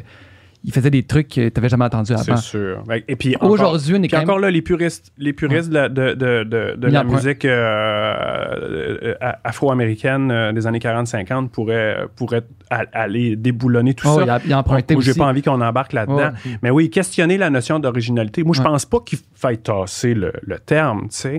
Euh, je pense qu'il y a encore des affaires euh, très surprenantes, tu sais. Je veux dire, la, la, la perfo de Hubert, euh, à tout le monde en Ouais, parle, ouais. avec sa tune euh, euh, très, très noisy. euh, Bon, c'est- c'était une démarche très originale. Ouais. Bon, est-ce Mm. qu'il a inventé le noise? Non. Non, c'est ça. Euh, euh, mais mais euh, il Il a, il a- il a pris le noise puis il l'a mis dans un espace où ce qu'on le voit oui, pas c'est ça. Fait qu'il y a des démarches originales, tu sais. Mhm, Mais après ça, il, personne, il y, a- il y a personne qui ne s'inscrit pas Ouais. Dans un dans une continuité Ouais. artistique, tu sais. Puis, euh, puis c'est fascinant parce que c'est ça l'identité d'un artiste. Ouais, ouais. Je veux dire. Tu viens d'où? Comment t'as comment t'as- t'as brassé ça? Puis qu'est-ce qui c'est devenu quoi au output? Moi, je, je triple là-dessus, tu sais, ben raide. Mais on a reçu justement Hubert il y a quelques semaines pour parler de ça. Puis je pense qu'aujourd'hui, justement, en musique, il y a tellement de choses qui ont été faites que l'originalité vient même plus dans qu'est-ce que tu mélanges. Là, tu sais, euh, quel, quel- quel melting pot d'influence tu, tu vas chercher pour Ah ben oui. faire un métissage que ça, il- lui, il est nouveau, là, tu sais, mettons. là. Absolument. Moi, j'écoute. euh, J'étais en train de développer, malheureusement, j'étais en train de développer euh, le même genre de, de, de, de maladie que j'avais durant mon bac. Tu sais, ça, quand, ça nous guette tous quand on, on, on est aux études en littérature, pas, pas- pas seulement, mais euh, à un moment donné, c'est difficile de lire. En, en, en tassant l'étudiant. tu Ouais. sais. Euh, on, on lit de quoi, puis on est tout en train, un peu dans la- dans l'analyse, D'essayer de le en train de positionner dans le temps. c'est ça, de- tu ouais. sais, tu décortiques l'affaire, tout ça, puis t'es plus dans le plaisir pur de lire. Moi, Mhm. ça m'a fait peur à un moment donné. Euh, J'avoue qu'en musique, j'ai développé un peu le même problème. Mhm. Un, j'écoute beaucoup de musique, je m'intéresse à plus d'affaires qu'avant, euh, mais il y a toujours un- un- le, le channel euh, qu'est-ce que qu'est-ce qui m'intéresse là-dedans. Mhm. Que- comment ça a été fait, euh, Mhm. c'est quoi l'effet qui est là, tu sais, puis comment ça se fait que le, le snare sonne autant, puis euh, y c'est toujours à on. Puis c'est correct. je- c'est une déformation professionnelle, j'imagine. Ce qui fait que moi, quand j'écoute des tunes, là, je- là, là, j'ai- là, j'ai des listes. Là, maintenant, en musique, je travaille quasiment pareil comme à l'écrit. C'est-à-dire que j'ai des playlists euh, très longues de tunes que je conserve pour différentes raisons, que ça aille de la vibe générale Mhm. à euh, c'est quoi, c'est quoi la plate, quel genre de plate de reverb ils utilisent à 2 minutes Mhm. 33, tu sais? Mhm. Puis, j'écris tout, puis j'ai- euh, tout est... tout est listé, Ah ouais. Ouais, ouais. Puis à un moment donné, je me perds. Un moment donné, euh, je, je sais plus, euh, je sais plus où je suis rendu. Puis j'écoute une tune. Comment ça se fait qu'elle est là, cette tune-là? Ouais. Qu'est-ce que j'aimais là-dedans, tu sais? Reste que euh, souvent, mes tunes, musicalement, puis, puis je, je- musicalement, je trouve que mes tunes sont meilleures avec les années, mais c'est aussi parce que j'ai vraiment ouvert euh, mes, euh, mes, mes- mon, horizon euh, musical, puis j'écoute plus d'affaires, puis je brasse plus d'affaires. Puis c'est correct, tu sais, j'ai de la marge, moi, je, je- ça deviendra jamais euh, du Hubert Lenoir, dans le sens où ça Mhm. de, je, je- tu sais, je peux pitcher quand même pas mal à gauche parce que naturellement, il y a quelque chose qui me ramène un peu vers mes fondamentaux dont je parlais Ouais. tantôt.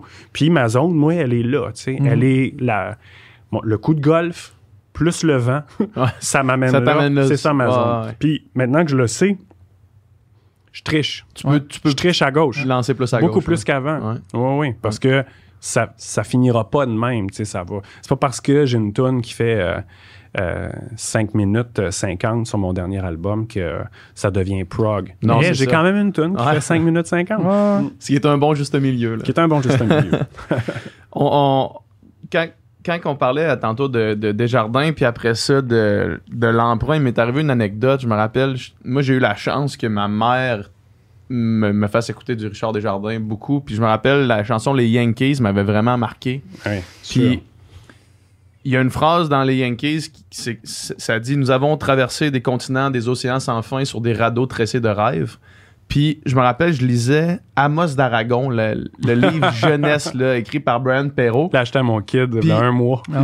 Je, je tombe dans le troisième ou le quatrième tome, je tombe sur cette phrase-là Ah mot ouais? pour mot. Mot pour mot. Puis là, je- là Ah, intéressant. moi j'étais jeune, là. Ouais. Puis là, je vais voir ma Mais mère. tu la reconnais. je, vais- ouais, je reconnais cette phrase-là parce qu'on la chantait à toute tête dans le char quand Ouais. on s'en allait au chalet. Puis je vais voir ma mère, j'y montre la phrase, là, elle la regarde. Là, elle dit On va aller demander.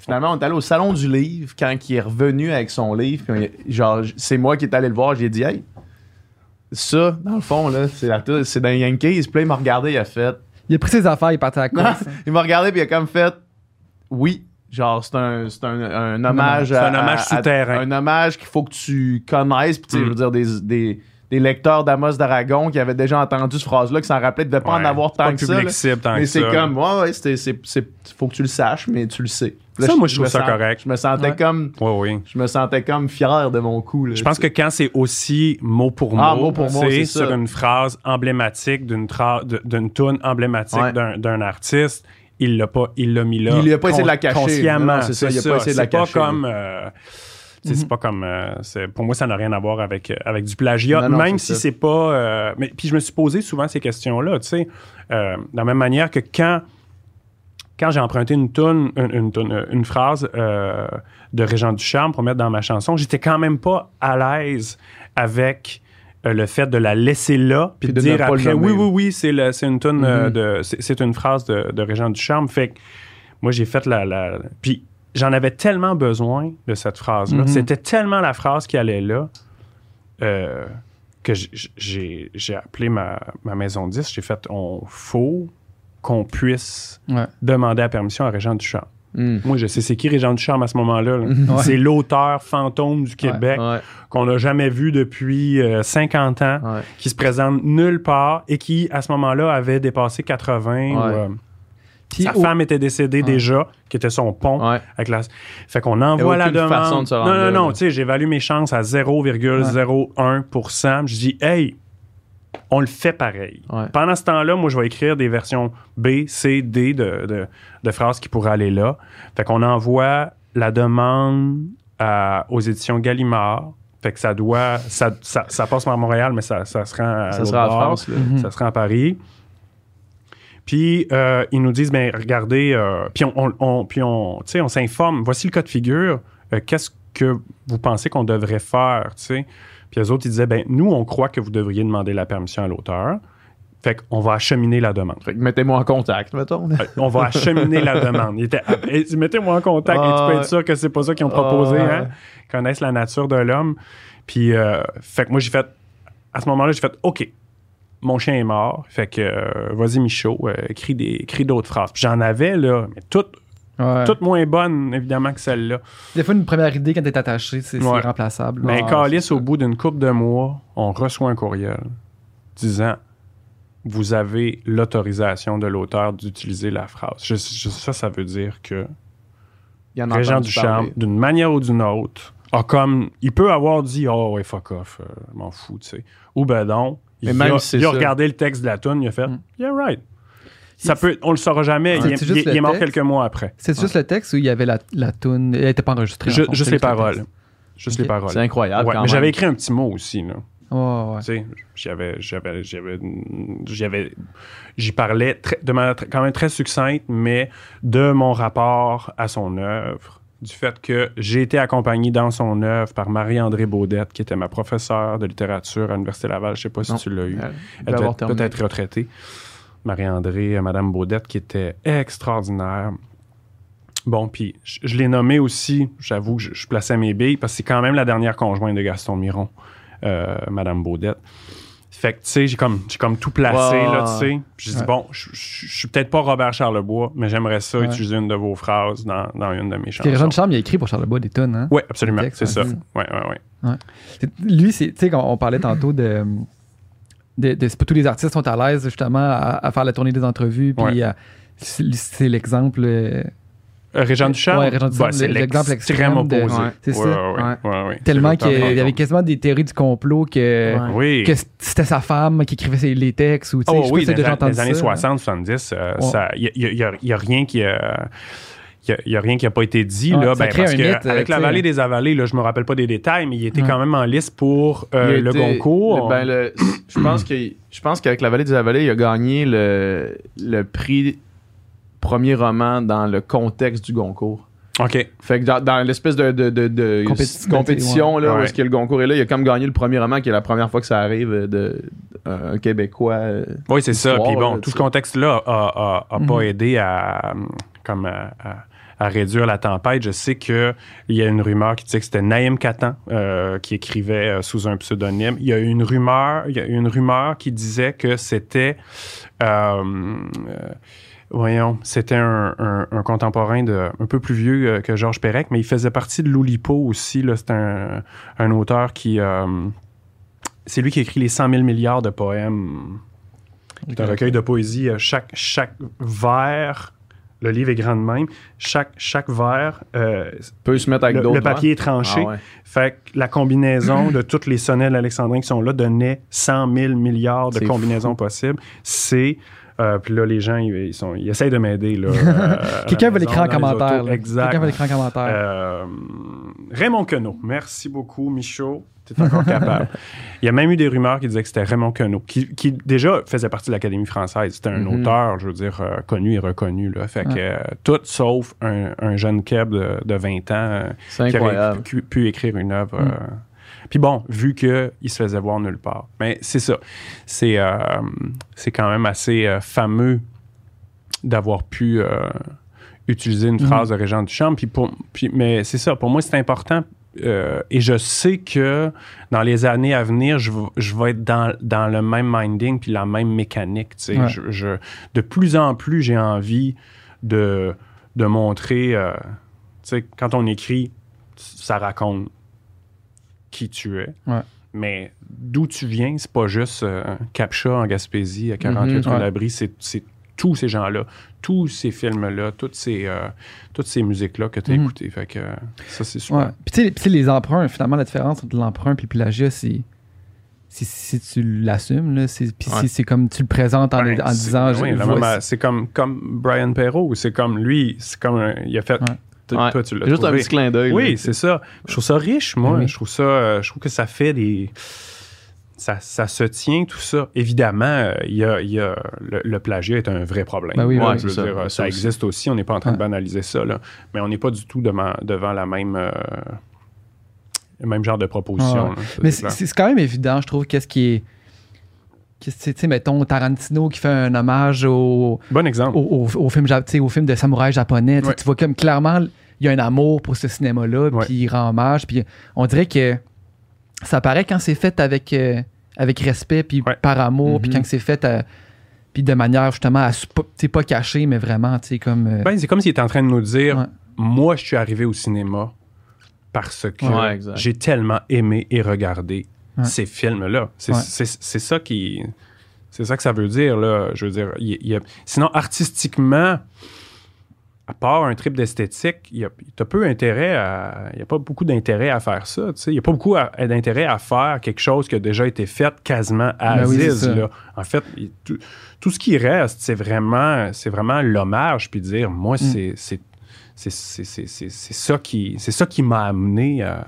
Surtout qu'il le fait, tu sais, c'est pas, c'est pas son premier film, là, tu sais. Il est arrivé à ça plus tard. puis On dirait que je, peux- je veux pas me comparer du tout, mais je constate que plus les années passent, plus je m'inscris dans cette Ouais. dynamique-là, tu sais, de, de reconnaître Ceux qui étaient là avant toi. ceux qui étaient là avant moi, puis, puis ce qui me constitue artistiquement. tu sais. Mhm. Puis souvent, ça va au-delà de ça parce que ce film-là, quand tu l'as écouté, t'étais où? T'avais quel âge? Tu tripais sur qui? Euh, qu'est-ce qui se passait chez vous à la maison? Euh, fait que tout ça devient imbriqué avec le personnel. tu sais. Mm. C'est ça qui est beau euh, dans, dans, dans, dans ce qu'on, la musique qu'on a trippé, les films Ouais. qu'on a trippé. Moi, tu me parles des Goonies, je, je, je, sais, je sais j'étais où, Ouais. je sais à quoi je ressemblais. Ouais. Puis, euh, tu sais, tout, tout, ça, tout ça a des empreintes euh, fortes dans, dans, dans ta vie. Fait que Mhm. c'est pas purement artistique, Je travaille avec euh, Ariane Roy, là, sur qui vous êtes là, sur la même maison de que disques. j'aime beaucoup. Puis euh, on co-réalise son album ensemble, puis là on travaillait les tunes, travaillait les arrangements, puis là il- elle arrive avec une tune, puis là, on essaye différents arrangements, différents styles. Elle le voyait plus balade au départ, plus, euh, plus dépouillé. Puis là, on, on, essaye des affaires, puis à un moment donné, elle fait non, non, finalement, cette tune-là, je pense que ça soit quand même un beat, faut que ça soit quand même pop, tu sais. Puis elle me chante une ligne de guide, tu sais. Elle dit la guide préfère comme un peu ça. Puis c'est comme Puis là, je fais comme OK, mais ça c'est c'est The Police là, tu sais, c'est Every Breath You Take. On fait Juste plus OK. vite. ouais, c'est ça, juste plus vite. Fait que je fais OK, on l'essaye. Fait que là, on, on se fait une petite maquette, on enregistre ça, puis c'est comme OK, c'est vraiment The Police. mais en même temps, de tout ce qu'on a essayé, c'est de loin le meilleur, tu sais. Puis c'est tellement clair Ben voilà. que c'est ça. Fait que ça va être ça. Fait que là, la tune en février, elle va sortir, puis c'est comme un hommage à, à un des riffs les- de, de guitare les plus célèbres Ouais. euh, de l'histoire, mettons, mais Ah, puis ouais. quasiment note pour note. là, Si The Weeknd a pu se permettre de sonner comme Take On Me Ouais. à ce point-là Ouais. avec Dancing in the Light, je me rappelle pas si c'est le, le, le, le, le, le- le bon titre, là. mais euh, sais, je veux dire, t'écoutes ce tune-là, là, Ouais. c'est un, c'est, c'est un hommage avoué et sans, Mhm. Ouais. et sans l'ombre d'un doute à, à- à l'énorme tube des, des haha des années 80, tu sais. Le vidéoclip de cette tune là le vidéoclip de Take On Me, là, je sais pas si vous l'avez Ben, en tête, oui. là, c'est Oui. incroyable. Oh, que ça ait été fait dans ces années-là, c'est- c'est c'est mieux fait que des clips qui sont faits aujourd'hui. Ah, c'est un des grands, grands clips des- des- de, de, de, de l'époque où les clips Ouais. arrivaient. Là, tu sais, ça, a- ça a mis la barre très haute. C'est- Pour ceux qui l'ont jamais vu, allez voir ça. C'est un clip d'animation euh, dessiné euh, C'est une fille qui qui, joue lit- entre la réalité et le. Elle ouais. lit une BD, puis là, elle se fait amener dans BD, genre. Puis là, c'est comme dessiné, puis elle est dans BD, puis là, il y a le chanteur qui est dans BD, puis ça, ça Ah, ouais. mixe entre les entre la. Je pense que ça a aussi beaucoup, beaucoup aidé à la popularité, à, à, à mousser la popularité de la tune. Ça, a participé au hit. ça. Ça, puis d'avoir le refrain avec le plus, la plus grande montée de l'histoire des montées. Là, Que mon fils, il dit, hey, pas, je suis capable de le faire. Je dis, ben oui, mais t'as 9 ans, le grand. tu vas voir, Mon père drip- tu seras plus capable éventuellement. C'est ça, j'ai dit profite-en parce qu'à un moment donné, Ouais. tu pourras plus. Mais il passe aussi bas, par exemple. Tu C'est ça, c'est que genre. C'est ça. Là, n'ai part- pas dit t'es pas dans la bonne Ouais. tonalité. Je pense qu'il- oui, en fait, il- parce qu'il a fait par-dessus, ouais, mais ouais. avec sa voix de jeune garçon, il est capable. Ouais, ouais. Ouais. Je peux-tu prendre une pause? Ben oui, Ben oui, aucun problème, Je voulais, euh, je voulais, moi, je suis dans un- une période dans ma vie où est-ce que je me questionne beaucoup sur euh, l'endroit où est-ce que je veux vivre. Ouais. Puis pour un gars de Québec là, euh, vient de la Gaspésie, puis que là, est à, en Estrie, Ouais, puis qui travaille à qui Montréal. travaille à Montréal. Qu'est-ce qui a justifié, pas justifié, mais qu'est-ce qui t'a amené à, à aller en Estrie, à t'éloigner d'un centre urbain, alors que tu as un métier qui clairement te né- nécessite que tu sois souvent dans les centres urbains? là, Ouais. sais?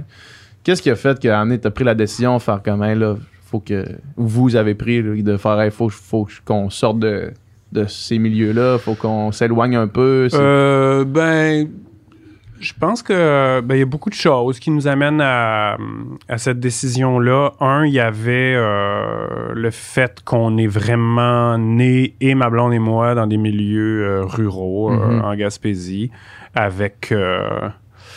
sais, chez nous, moi, la cour avait pas vraiment de fin parce que le champ en arrière, euh, c'était à mon oncle, euh, puis le boisé aussi. Fait que, euh, tu sais, moi, des limites de terrain, là, Ça existe pas. c'est- ça a été à tort avant que je comprenne ça.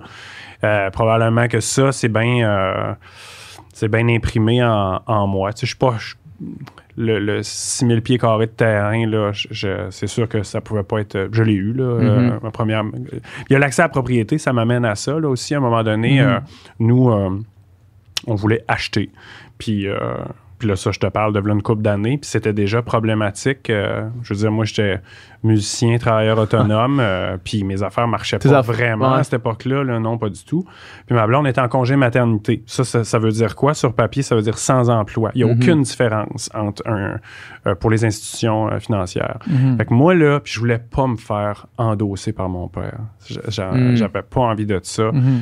J'avais 30 ans, puis, puis c'est pas un jugement que je suis en train de faire là, là. c'est mon souvenir à moi. Là. Ouais. Fait que euh, qu'est-ce qu'on achète, puis où on achète. Évidemment, tu- tu- tout de suite, si tu veux acheter, ben, tu sors des centres urbains. tu sais. Mhm. Euh, puis, fait que ça a toujours été, l'enjeu a toujours été d'avoir une certaine proximité avec la ville ou, ou, un, ou un espace ville, euh, mais de pas y habiter, tu sais. Puis moi, j'ai toujours eu ce rapport-là à Montréal. Bon, j'ai un pied à terre à Montréal avec des colocs, mais ça ne, j'ai jamais senti que c'était une résidence pour moi. Ouais. J'habite pas à Montréal. J'ai jamais habité à Montréal. Mhm. Puis tant que tu n'habites pas quelque part, euh, tu restes avec. Moi, je me rappelle quand j'ai. euh, mon premier appartement à Rimouski, là, à 17 ans, là, les premières semaines, mois, il y a comme un effet d'étrangeté qui vient avec la ville. euh, le- nouveauté, il y a quelque chose de d'excitant, tu sais. Ouais. Euh, qui est vraiment tripant, puis plus tu habites l'endroit, ça se transforme, ça s'estompe aussi, Mhm. ça devient autre chose. C'est tripant aussi, mais les, le premier, les premiers sparkles, ils, ils sont plus là, tu sais. Moi, avec Montréal, j'étire ça au maximum. Mhm.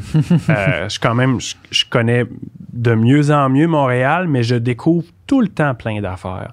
Puis ces sparkles-là, ils sont encore, j'en vis encore. Et je sais que plus quand tu habites une ville, tu, ça change par, par expérience. Fait que ce rapport-là euh, que j'ai avec Montréal, je, veux- je, Tu le conserves. Ouais, puis il c'est parfait comme ça. Moi, je suis faite pour habiter dans le bois. euh, mais en même temps, il faut pas que je sois trop loin. Fait que euh, l'un plus l'autre, l'Es- l'Estrie, euh, ça devenait intéressant. Ma sœur habite à Sherbrooke. Euh, puis je m'étais fait vanter le coin, tu sais, euh, à C'est l'époque. vraiment un Je- beau coin. Ouais, c'est super, le- c'est super chouette. Puis mon chum Vallière, lui, il habitait là-bas. Mhm. Euh, à l'époque, on se connaissait un petit peu, mais puis il savait que je cherchais, euh, que, que j'allais m'ouvrir, puis je m'informais sur, euh, sur, euh, sur, sur le- la, la grande région de l'Estrie, puis il m'avait dit, tu sais, moi, j'adore mon setup, euh, c'est vraiment le fun, euh, la vibe est tripante, puis on s'habitue. tu sais, j'ai déjà, moi, pendant un bon bout de temps, roulé Lotte-Binière, région de Lotte-Binière, Montréal, là, tu sais, des fois aller-retour, là, jusqu'à jusqu'à vivre un épisode où les yeux m'ont fermé sur l'autoroute Ouf, 20, ouais. là, puis Ouais. mon fils venait juste de naître. Hey, je m'en rappelle, je buvais dans ce temps-là des espèces de, de boissons énergisantes au café. Là.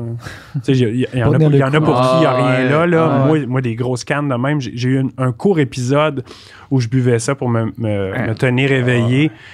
Puis ce moment-là, là, c'était au, au Big Stop. là. Ouais. Euh, Fait que Ouais. j'ai, j'ai euh, écoute, j'ai ramassé les vibreurs. Là. Mhm. Je me suis réouvert les yeux, puis c'est vraiment comme si j'avais shoté down pendant un, Ouais, un bon bout de temps. endormi, là. Ça a duré évidemment une fraction de seconde. Ouais. Je suis allé me stationner. j'ai braillé ma vie là, parce que j'ai eu peur, tu sais. Ouais. Peur pour moi, peur pour les conséquences. Je me dis, hey, le gros, t'es, t'es- t'as un, t'as un enfant maintenant aussi. Là. J'ai vraiment eu la chienne. Puis, asti que vous me referez jamais boire de cette affaire. C'est, c'est comme euh, être malade à dos sur, Ouais, sur ouais. un alcool, Ouais. puis tu peux plus jamais Tu en bois boire. plus jamais de tequila Moi, parce que été malade je une sens l'odeur de cette affaire-là, là, puis ça, Ça me ramène. à une Ah, zone. No, oui, ouais, ouais, ouais.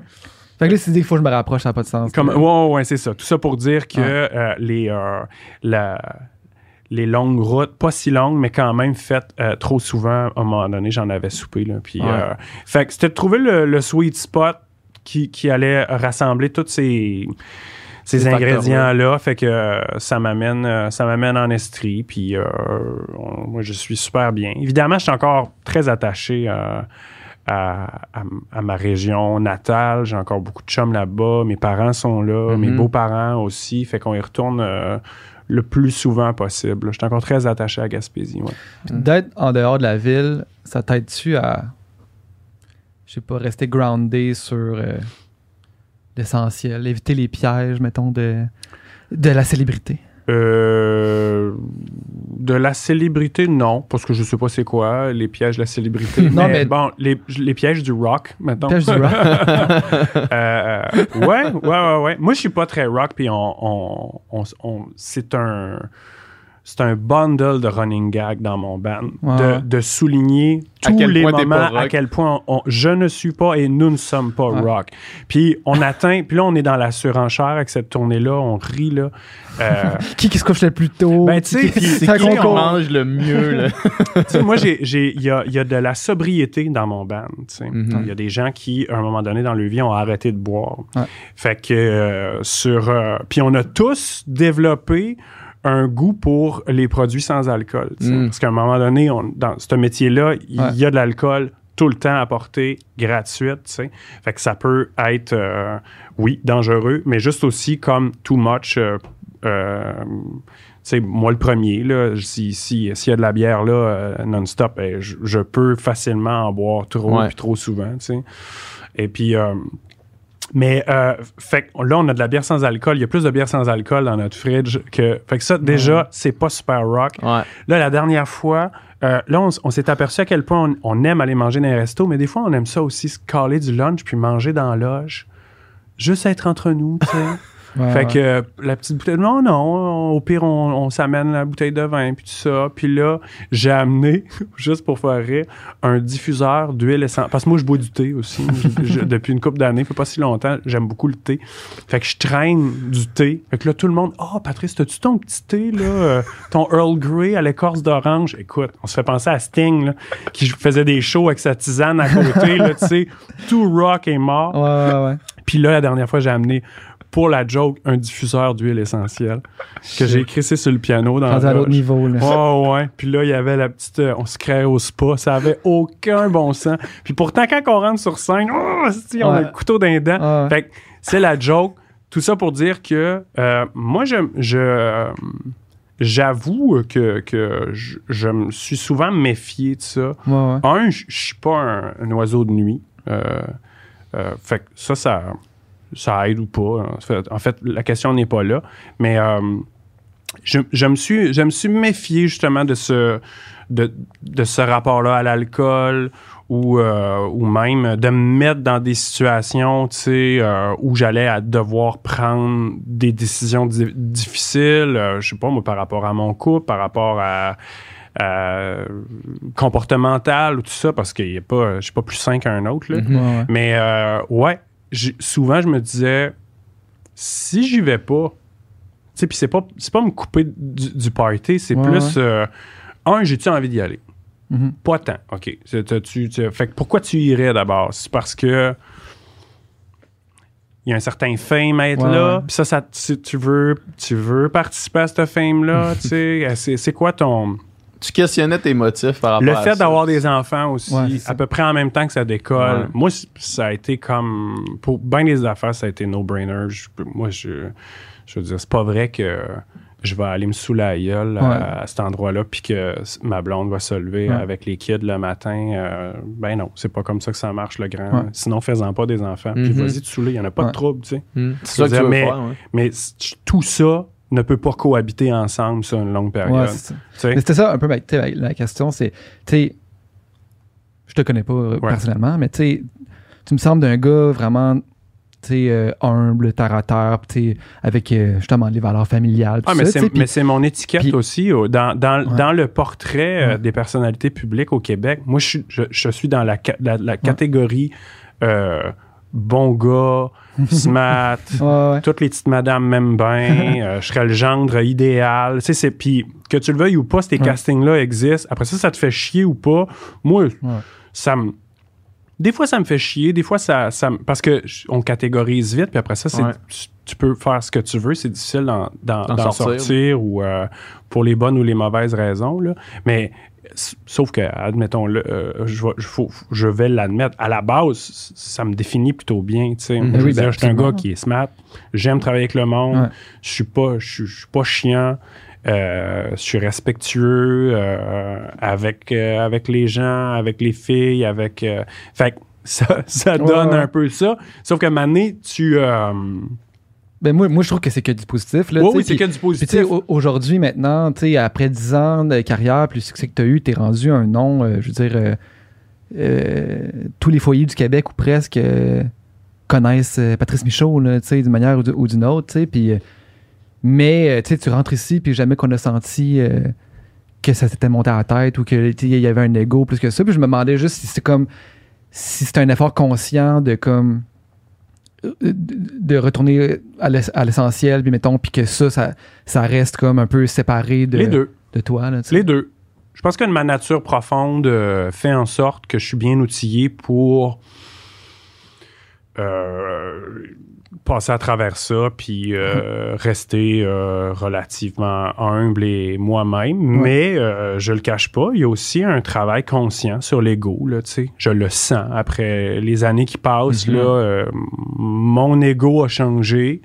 Puis souvent, j'essaye de prendre une distance, puis de regarder ça objectivement, puis de faire, OK, je, quand, y a-tu des moments où, où je me trouve too much? Y a-tu des... Je, je suis conscient de ça aussi, tu sais. euh, Mhm. Des fois, quand il arrive des événements, euh, puis euh, c'est pas ça que je voulais, puis... euh, des fois, je me trouve princesse dans mon rapport professionnel avec, les, avec les gens avec qui je travaille. Puis, puis souvent, je pose la question, tu sais. Hey, tu...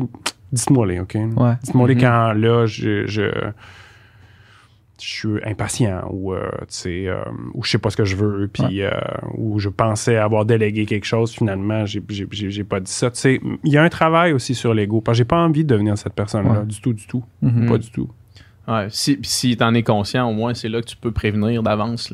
c'est comme c'est comme pour bien des affaires c'est Ouais. comme c'est comme le reste mais je pense aussi que fondamentalement j'ai toujours été comme ça je suis sûr moi que vous croisez quelqu'un euh, qui m'a connu euh, au secondaire qui m'a connu à l'université puis qui me connaît aujourd'hui là je je suis du travail. euh, pro- je suis très très à l'aise ah, je serais très à l'aise à ce que vous puissiez questionner cette personne-là pour savoir il- c'est un asshole, c'est- c'est-tu une façade ou Ouais, euh, ouais. je serais bien, bien, bien à l'aise. Ouais. Ah, Tu sais, c'est drôle, je sais pas pourquoi je pense à ça. Quand, euh, quand on me propose l'animation de Star Academy, Ouais. tu sais, qui est quand même, euh, Grosse affaire. ben, je veux dire, c'est un extraterrestre qui arrive. euh, ouais. T'attendais Dans- pas à ça, là. Si t'aurais pas vu, non, t'aurais non, pas ben pensé. non, ben euh, non, ben non. Dans la vie normale, euh, pas de pandémie, je fais pas ça, là, c'est sûr. Mm. Sûr, sûr. Je dis pas qu'ils viennent, qu'ils, qu'ils- qu'ils me le proposent pas. Moi, je pense que normalement, j'aurais pas eu le temps aussi d'accepter un, un affaire de même, Mm. puis que ça m'aurait pas, j'aurais, j'aurais, je me serais jamais mis dans un mindset pour accepter ça, tu sais. Mais là, on est dans un moment où il y a plus personne qui tourne, euh, on travaille pas. Euh, puis euh, il y a ce projet-là, puis quelqu'un me dit non, non, nous, on, on te voit là, on t'accompagnerait là, puis ça serait, c'est, c'est dans, c'est- ça fait partie de, de la nouvelle identité de, de l'émission qu'on veut avoir. Fait que je pense, je réfléchis à tout ça. Je rencontre les producteurs, tu sais. Puis on parle, puis c'est exactement pendant la, la vague euh, du MeToo euh, Mhm. au Québec. Ouais. C'est exactement juste, juste un peu après les, les, les grandes sorties qui ont touché euh, ben, beaucoup de monde, puis ben, ben des gars de, On de, veut un gars qui a de c'est sûr. l'industrie. puis là, pendant le meeting, personne n'en parle. Puis là, à la fin, on check, bon, il reste des questions, tout ça. Puis moi, j'ai comme le sentiment que ils vont, ils vont-tu oser m'en parler? Ouais. Fait que c'est moi qui l'ai fait. J'ai dit, puis by the way, là, je sais pas si vous vous posez des questions sur euh, un quelconque squelette dans le placard. là. Mhm. Si vous, vous êtes un peu inquiet parce qu'il y a une sortie qui me guette, là, je- on est safe. Ça va. T'as quand même fait depuis 20 ans. On correct. est good. on, on- ça va aller. tu sais. Ouais. Là, j'ai vraiment senti. Il se ben, on n'osait pas le ouais, demander, mais tu sais, puis c'était vraiment. Tout le monde était là-dedans. là. Tout le Ouais, monde était, tu sais. euh, fait que euh, c'est ça. ça, c'est ma, ça, c'est la partie où je- tu sais, c'est correct. Je, je, je- le, le- je suis pas très Rolling Stones. Ouais. J'ai toujours été bien correct. À, à part, à part le- l'aura du bon gars, pourquoi tu penses qu'ils ont, qu'ils ont pensé à toi, mettons, pour cette émission-là? Hey, je sais pas. Je le sais pas. Je pense que. euh, bon, en fait, je le sais pas. Euh, il- euh, tu vois, Jean-Philippe, Jean-Philippe Dion m'avait vu en spectacle. Il était venu voir. moi, j'ai fait un show avec l'Orchestre symphonique de Québec, 15 minutes avec la shop ferme, là, en, en février-mars euh, 2019.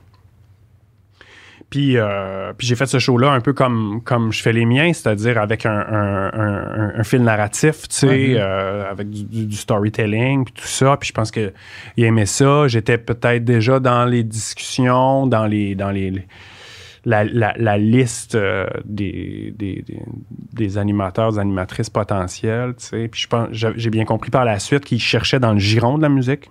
Il Ouais. voulait vraiment quelqu'un euh, issu de la musique qui travaille encore ou qui, ou qui a fait ça longtemps. Euh, fait que je sais pas, je devais remplir des, des- des critères. Euh, Mhm. Moi, j'ai toujours eu cette aisance-là, mais en même temps, là, je veux dire, c'est- faire des shows, moi, c'est mon ça que je fais dans la vie. là. Ouais, ouais. Animer C'est une autre affaire, là. à la télé, un show en direct, Ouais. dans des conditions weird, pas de public, Ouais. euh, pendant deux heures, à chaque Ouais. semaine, c'était quand même. euh, c'est vraiment euh, euh, la Ferrari euh, après, je- avec ton probatoire. Ouais. C'était Mhm. ça, là. Mhm. Je veux dire, moi, j'ai- puis je les ai dit constamment, je dis là, vous êtes conscient que moi, j'ai aucune référence, là. Ouais, je sais pas quoi faire, là. Tu sais, je veux dire, j'ai jamais animé à télé. Ouais. J'ai jamais animé en direct, évidemment. Euh, un show euh, dont on, on- euh, attendu ou une grosse production. Je est-ce que tout le monde T'avais-tu suivi sur Académie assidûment quand, que ça, quand que ça passait? non, pas, non, Ouais, pas tant, pas tant. Évidemment, je connaissais ça. J'avais même été déjà invité à la sortie de mon premier album en 2011. Euh, J'étais allé faire un tour. Ok. à la, C'était la dernière édition, la dernière année de, de la première génération de Star. Academy.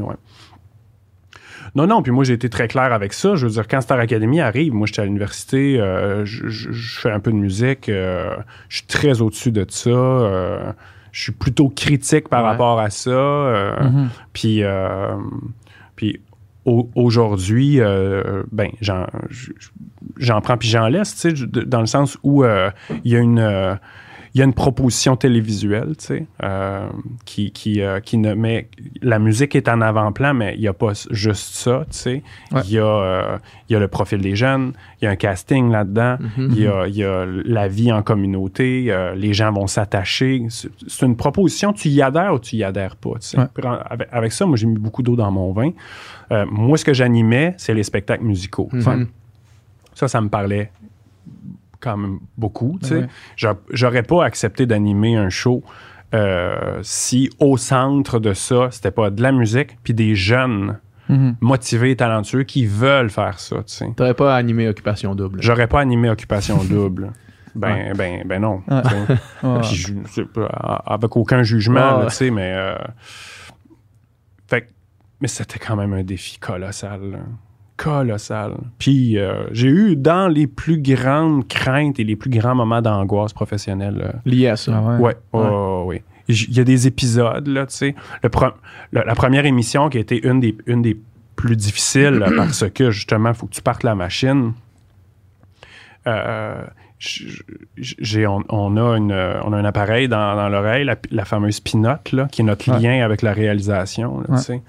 Moi, à- à- après euh, la première 45 minutes du show, ma pinote lâche. Oh shit. Moi, j'ai plus rien, là. Je Mm. suis, je veux dire, la voile, le mât a cassé, là. Puis là, j'essaye, je je suis comme, j'ai l'impression d'être capitaine d'un paquebot qui sait pas conduire, qui a peur de l'eau. Puis Les va. moteurs ont lâché. Ouais. Puis, Parce que j'étais t'as les cues, là, t'es ok, là, c'est ton- là, c'est oui, ton- moi, toutes ton mes, toutes, toutes mes calls pour aller aux publicités, les bumpers, les retours, Oh. tout ça, j'ai Ah, plus rien. man. Je suis comme free, j'ai fait, hey, regarde, bonhomme, euh, rends-toi jusqu'à la pub. Ouais. Tu sais, Ouais. Je veux dire, euh, vas-y. Puis euh, ils vont bien s'en rendre compte que, que tu suis pas à POC euh, s'ils te disent des affaires dans l'oreille. Ça, bah, eux autres, en plus, ils le savent C'est pas arrivé deux fois, ça. C'est arrivé deux fois durant la saison. Et, ah, puis là, je vais vous en parler. Parce qu'il y a eu des événements comme ça, là, tu sais. Ouais. Mais il y a quand même eu des. Je veux dire, je suis super content d'avoir fait ça. Ouais. Je suis fier de moi. Ça n'a pas été une catastrophe. Je pense pas qu'on. Que, que, que j'ai été révélé comme un grand animateur. Mais je pense que dans le contexte, j'ai vraiment fait la job. Je suis, je suis plutôt fier de moi. Puis, euh, euh, asti, je l'ai fait. C'est un. Ça, je l'ai répété souvent, mais écoute, c'est vrai. C'est un privilège d'essayer des affaires que Ah tu n'as jamais faites.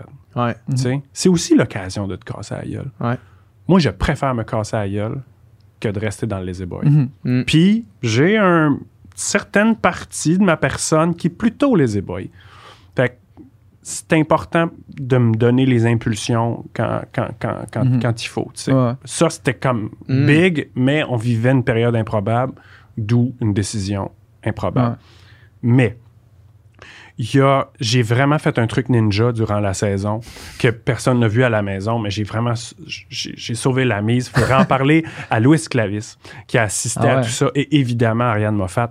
On, on part un, un- un numéro musical. euh, avec tous les jeunes qui sont encore là. Puis c'est Ariane qui lead ça parce que c'est une tune qu'ils ont euh, composée euh, à Waterloo durant, durant les, euh, les sessions durant la semaine. Fait que euh, on, part la tune, euh, puis il y a peut-être 30 secondes de passer.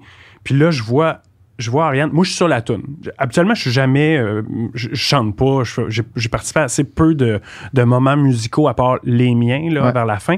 Mais là, euh, drôle de hasard, je suis là puis je joue des fruits en plastique, des shakers, puis je chante Waterloo, une espèce de reprise de Abba Ah ouais, sur Waterloo. Fait que, euh, puis, à un moment donné, je vois Ariane, elle a vraiment le chevreuil là, Ok, euh, sur l'autoroute. Il y a quelque, chose, qui, va va pas.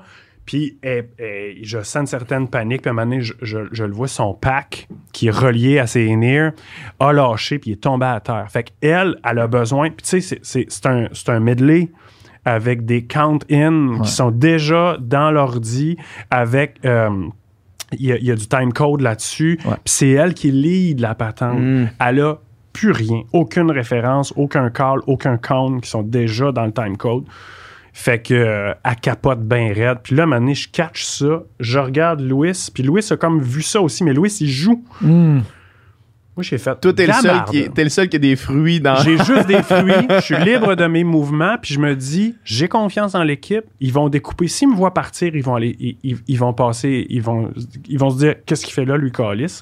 Ouais. Puis ils vont aller chercher d'autres images. Ouais. Fait que, eux, je pars, je m'en vais me cacher à, à- à côté de- d'Ariane. On est live à, à Ouais. TV, là, tu sais. Je ramasse son pack. J'y rebranche ça. J'y coince ça en dessous de la fesse, mais solide, là. Parce qu'elle est en jupe. Il y a nulle part. elle- je sais pas où ce qu'elle avait accroché ça, mais il avait pas fait le fameux 2-3 tours de fil autour du pack. Fait que j'y coince ça en dessous de la fesse, puis je fais. Puis elle me regarde, là, avec des cœurs dans les yeux, là, Ouais. genre, là, OK, on va Délivrance. Genre, moi, je reviens, je ramasse mes fruits. Chic. Fini ça. Merci, bonsoir. Hey, on se voit après la pause. C'est moi qui fais Ouais. le. Non, On s'en va à la pause. Louis Clavis, il, vient me voir et dit Merde! Asti, c'est pour ça qu'il fallait un musicien à l'animation Academy. Ouais. T'as vu, Asti, ce qui s'est passé? Tu l'as rebranché. J'ai Ouais. fait Yeah, man. Yeah. Ariane Pour ça fait, que ça prend un Wow! animateur musicien. Le ninja, Asti. Ah, c'est bon. fait que ça. euh, j'étais très fier de moi. Tu vois, c'est toutes des petites affaires euh, souterraines. hein, Ah, c'est bon, ça. Mais beaucoup de beaux souvenirs, Ouais. beaucoup d'apprentissage euh, et, et, euh, euh, une- une, euh, un esprit d'équipe euh, hallucinant. Mm. Même si c'est une grosse prod, là, on pourrait se dire ah, c'est impersonnel tout ça. Non, non, non, non, non. Je veux dire, c'était c'était fou de faire ce show-là dans le contexte qu'on vivait à ce moment-là. C'était super compliqué. On changeait beaucoup de choses à la dernière minute. Tout était comme euh, à 4 secondes de, de, de tomber à l'eau. Puis ça a été vraiment l'asile des bouts. Mais de la faute à personne, juste, c'était immense. Puis, puis moi, à travers tout ça, qui devait comme apprendre un nouveau métier sur Ouais. le tas, super cool. Ouais. Super moi, je l'ai cool. écouté, là, surtout les dimanches, en fait, là, tu sais, puis moi, je trouve que tu as fait une, une- une super job. là, puis même merci. quand il y avait des, des, des, des, des petites maladresses ou des moments Ben de, de live, c'était- tellement euh, naturel, puis toi-même, que tu sais, c'était comme pardonné. euh, Ouais, c'est la seule manière que j'ai de récupérer ça, Ouais. c'est de l'assumer, tu sais. Ouais, c'est ça, exact. Là, je viens de l'échapper, guys. C'est, la vie, tu sais. Mais tu sais, euh, tout ça passerait encore mieux à- avec du public, tu sais. Quand, Ouais, quand t'as c'est pas de réaction du public qui se mettent à rire de toi ou tout Mhm. ça, tu sais. Ouais. Je veux dire, les, les, les, les, les saisons précédentes de Star Academy, là, tu sais, on réécoutait ça, là, le public, c'est over the top. Ouais. Je veux dire, euh, euh, c'est...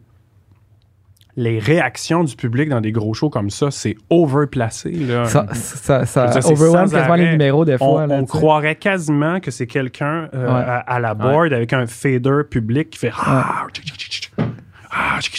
Ouais, c'est du vrai monde avec des animateurs de foule puis des fouettes là tu sais c'est Mhm. quasiment ça là puis là c'était tout le contraire fait que euh, moi je suis content ça a ramené euh, évidemment on en aurait pris un peu si on avait pu là, si on avait Ben euh.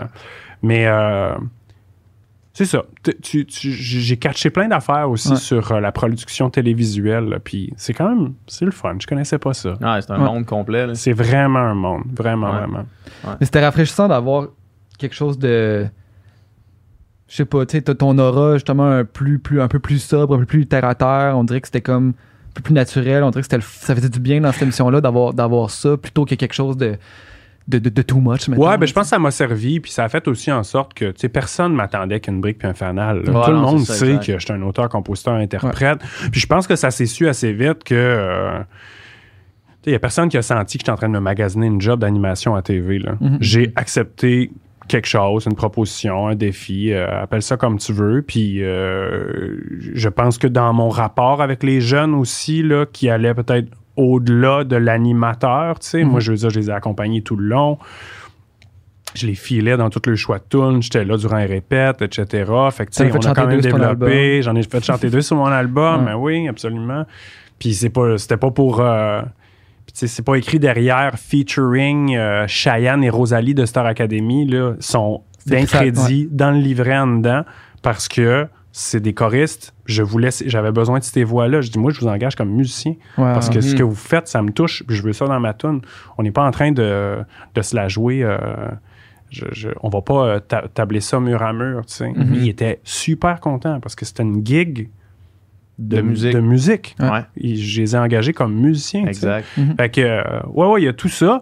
Puis, euh, non, c'est, euh, c'était, c'était très chouette. Je vais m'en rappeler longtemps, tu sais. Fait que c'est comme un moment de ma vie. On parlait. euh, tu- tu? Ouais, ben, j'allais dire, euh, je m'en voudrais de te laisser partir avant de ramener la conversation qu'on avait au début, avant de tourner, sur ta nouvelle passion pour Ah, quand je suis arrivé! Ouais. oui, je m'étais dit Parce tantôt, que, on parce, va-tu que en je, parler? parce que je me dis, je me dis, c'est le genre d'affaire qui est, tu sais, nous autres ici au Sans Fil, des fois, on, on essaie de, de rencontrer, tu sais, les personnes derrière le, derrière le nom, derrière l'image, tu sais, puis, euh, puis là, on fait bien ça depuis tantôt, là, mais tu sais, de savoir, mettons, je suis sûr qu'il y a plein de monde là, qui écoute ta musique, qui ont aucune idée, du monde qui tripe sur Donjon Dragon, qui ont Ouais. aucune idée que, que c'est une passion que Ouais. t'as. Il y en a qui le savent parce que je, m'en suis, je me suis jamais euh, gêné d'en parler, mais c'est rare qu'on me pose des C'est rare questions là-dessus. C'est, ça. Mais euh, j'en ai déjà parlé parce que j'ai, j'ai toujours, euh, j'ai toujours assumé le fait qu'il y a un, pour moi un lien certain entre Donjon Dragon et le fait que je fasse ce métier-là aujourd'hui. Hmm. Parce que moi, euh, avant l'âge de 13 ans, je, je lis à peu près rien. Euh, je veux dire, euh, je joue au baseball dans le champ en arrière, je fais du basic, euh, etc. Et à un moment donné, on, on découvre ça, moi puis mes cousins, on découvre ça, le jeu de rôle, Donjon Dragon, et on capote. Ouais. On, on- je me mets à lire euh, les manuels. Moi, Ouais. je jouais à la deuxième édition qui venait de sortir, c'est back in the days. bout, là. Ouais. Mhm. Puis euh, je les ai toujours d'ailleurs. Euh, et et c'est les premiers livres que j'ai lus. J'ai dévoré ça. Ouais. Et puis là, j'ai- développé un intérêt pour ce genre d'univers-là. Fait que moi, 12, 13, 14, La 15 fantasy, ans, la, la high fantasy. L'Heroic Fantasy, euh, j'en ai lu, mais je veux dire, tout a passé au bat. Le Tolkien, Ouais. euh, Les Belles Guerrières de Michael Moor- Moorcock, euh, j'en ai lu, j'en ai lu, j'en ai lu. Puis après ça, la science-fiction, l'horreur, euh, toutes les... pro- toutes, toutes les la littérature de genre, Ouais. tu sais, le policier, mais ça va venir plus, plus tard. Et puis, et puis après ça, ben, les livres en soi, la littérature en soi. Mon amour pour les livres est intimement relié au jeu de rôle. Et je sais pertinemment que j'aurais jamais écrit, eu envie d'écrire ou cautionné, me donner comme l'autorisation d'écrire si j'avais pas d'abord beaucoup lu. Mhm. Fait que, il y, a un- il y a un- il y a une ligne. Ouais. Il y a une ligne qui est tracée entre Ouais. les deux. Et puis, euh, de- depuis quelques mois, euh, j'ai vraiment. J'ai toujours. J'ai joué comme une game par deux, trois ans avec les amis, de- les amis de l'époque, mon maître de, jeu de l'époque, mon grand ami Philippe euh, qui habite en Gaspésie, français. C'est lui qui nous avait introduit à ça. Puis, tu sais, nous, l'archétype du joueur de Donjon Dragon, on savait pas c'était quoi. On, était- on Mhm. découvrait quelque chose, tu sais. Puis, je me Mhm. rappelle avoir fait. un- Découvrir, découvrir ça Ouais. sans aucun. euh, sans aucune Préconception. là. préconception Aucun de ce que c'est, aucun préjugé. Ouais. T'étais pas obligé d'avoir les cheveux longs puis triper sur le métal. Exact. Puis, Puis à euh, cette époque-là, c'était. Puis même c'est- si c'est ça. ah, non, mais Ouais. Puis à cette époque-là, c'était très. euh, les, les, ar- les archétypes de joueurs de Donjon Dragon étaient c'était flagrant. Puis il y avait Mhm. vraiment. J'ai j'ai su après en changeant de ville, parce qu'en Gaspésie, on ne sentait pas ça. Ouais. Il y avait à, à peu près personne qui jouait à ça euh, dans, dans mon coin. Mais tu sais, quand je suis arrivé au cégep de Rimouski, puis la première journée, j'ai comme croisé le local de jeux de rôle, puis j'ai ouvert la porte, puis, puis j'ai vu vraiment là, l- l- des gars en culotte de jogging, euh, les cheveux un peu gras. Euh, j'en mets un peu probablement dans mon souvenir, c'est déformé, mais tu sais, manger un gâteau à 2 heures, du à deux heures de l'après-midi et à, à- à avoir un, un fighter, thief, mage, chaotic, evil. J'ai comme refermé la porte. Je fais non, non, non, non, moi je veux une vie sexuelle, c'est pas, pas possible. ouais. Puis c'était une époque où c'était quand même très, euh, justement. euh, Chacun, sa- chacun sa case. oui, oui, chacun sa case, Ouais. tu sais. Puis tu- le, le geek Donjon Dragon était vraiment. C'est un, c'est un- c'est un- Complètement à côté, C'est un, rejet, Ouais, là, ouais. tu sais. euh, et puis là, euh, avec les années, puis, puis là, je, je, je, je, je- je recommence à m'intéresser à ça. Je constate que j'ai toujours aimé. C'est des, c'est des souvenirs hyper précieux que j'aurais probablement du plaisir à rejouer à ça. Mhm. Puis là, je découvre des podcasts, pour pas les nommer, euh, Coup Critique, euh, Et-tu Game, euh, Mm. des, euh, des gangs. puis là, mais là, c'est décomplexé, c'est euh, démocratique. Ouais. Euh, tout le monde, tu sais, il n'y a plus les jugements de valeur qui accompagnent. C'est super fond. inclusif. Ça a été, mais COVID-proof, là, je veux dire. Mm. Il y a vraiment un... euh, tu sais, il y a un regain d'intérêt pour les, les- pour les jeux de rôle qui, sont, qui, est, qui est démarré depuis une couple d'années, que, ce que je- ce que j'entends, puis ce que Mhm. je constate, euh, puis qui a été exacerbé euh, pen- pendant la pandémie. Tout le monde jouait à distance, mais ensemble, ce qui Mhm. était comme vraiment le fun. Moi, j'écoute ça, je tombe super nostalgique. Je suis... Puis là, je me rends compte que je, je suis un moi-même un archétype dans, dans la catégorie des gars de 40 ans avec des enfants qui ont joué durant qu'ils étaient adolescents Ouais. et qui, là, pognent une bulle, puis euh, euh, prennent conscience qu'ils aiment encore ça. On est plusieurs. Ce Ah, que je mais constate, là, on est Ouais. plusieurs. Puis, euh, écoute, j'écoute, je tripe, je me rachète des livres et je suis même en train de... Moi, je suis pas maître de jeu. Je, je- je- moi, j'étais un, un ancien joueur. Mais euh, pour faire plaisir à mon ancien, mon maître de jeu, je- je- on va le dire encore, ce qui est des grands amis finalement, Mhm. euh, j'étais en train de monter une game. Ah ouais. J'étais en train d'écrire un scénario. En, euh, en même temps, je me complique pas trop l'esprit. Là, je veux dire, je ramasse un peu de Stranger Things, beaucoup de Lovecraft, un peu de Tales from the Loop. Parce que c'est une série qui est sur euh, Prime euh, TV, mais qui à la base est un jeu de rôle. Euh, puis, fait que j'ai acheté les livres, les, les règles sont super simples. Puis je brasse tout ça, puis avec du Midnight Mass de, de Netflix, fait que un, un truc bien dégueulasse, bien ben cato aussi. Ouais. Puis je vais faire jouer ça pendant le temps des fêtes et j'ai fucking out. Ouais. Fait que c'est c'est vraiment euh, il y a vraiment un rapport nostalgique là-dedans. Euh, un rapport avec, avec tout mon amour de la littérature. Il y a beaucoup d'affaires dans cette soupe-là. Puis j'écoute des gens passionnés de ça, puis je tripe ben raide. Pour ceux qui nous écoutent, euh, Coup Critique, on les salue d'ailleurs, c'est Ouais. des amis à moi. Puis j'ai, si vous voulez vous tremper un petit peu dans l'univers, là, j'ai euh, participé moi-même à un, un one-shot avec, euh, avec cette gang-là. C'est de Ça- qu'on parlait avant d'entrer. Ouais, exactement. j'ai trippé ben raide. Moi, l'année passée, euh, j'ai monté une game pour, euh, pour une gang d'amis. Puis pour vrai, moi, c'était mon highlight à chaque, chaque semaine. là. on jouait une fois par semaine sur cette table-là dans notre autre local. là. That's it. Où est-ce qu'on était en personne, puis euh, juste avant que la pandémie tombe. Quand la pandémie est arrivée, on, s'est- on a arrêté un peu Nos parce persos que... sont encore là-bas, je Ouais. pense. là. Ah, nos, nos fiches, de perso. Mais c'est Je vous laisse mon numéro de téléphone. dans ça. Ouais, pour faire- Quand tu veux, n'importe quand. Mais tu sais, il y a tout là-dedans. Je pense, euh, je pense aux parents, là, tu sais, avec des enfants qui, euh, qui grandissent ou qui, qui, qui ramènent ça à la maison, qui s'intéressent, là.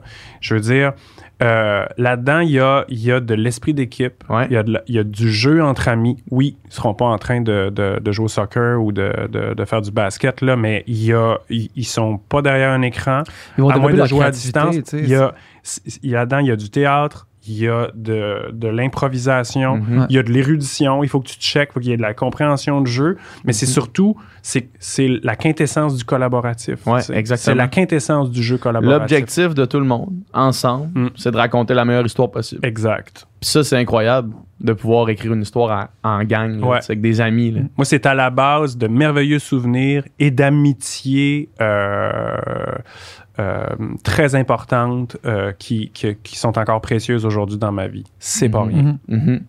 C'est drôle les archétypes quand même. Tu sais, les, les- justement, les espèces de, de cases dans lesquelles on essaie de classer les gens. Puis je pense qu'aujourd'hui, c'est vraiment déconstruit, là, vraiment plus. De euh, plus en plus. Tu sais, quand on était jeune, tu sais, moi, je me souviens au primaire, t'écoutais du rap, t'écoutais du punk, hein, c'était un Ouais. des deux, là, tu sais. Mhm. Puis, puis tu sais, nous autres, nous, au secondaire, on était... euh, Des rap ass puis des punk ass. Mhm. Nous, on est- Ah ouais, t'es toujours le as de quelqu'un. toujours le ass de quelqu'un, peu importe ce que tu veux. là.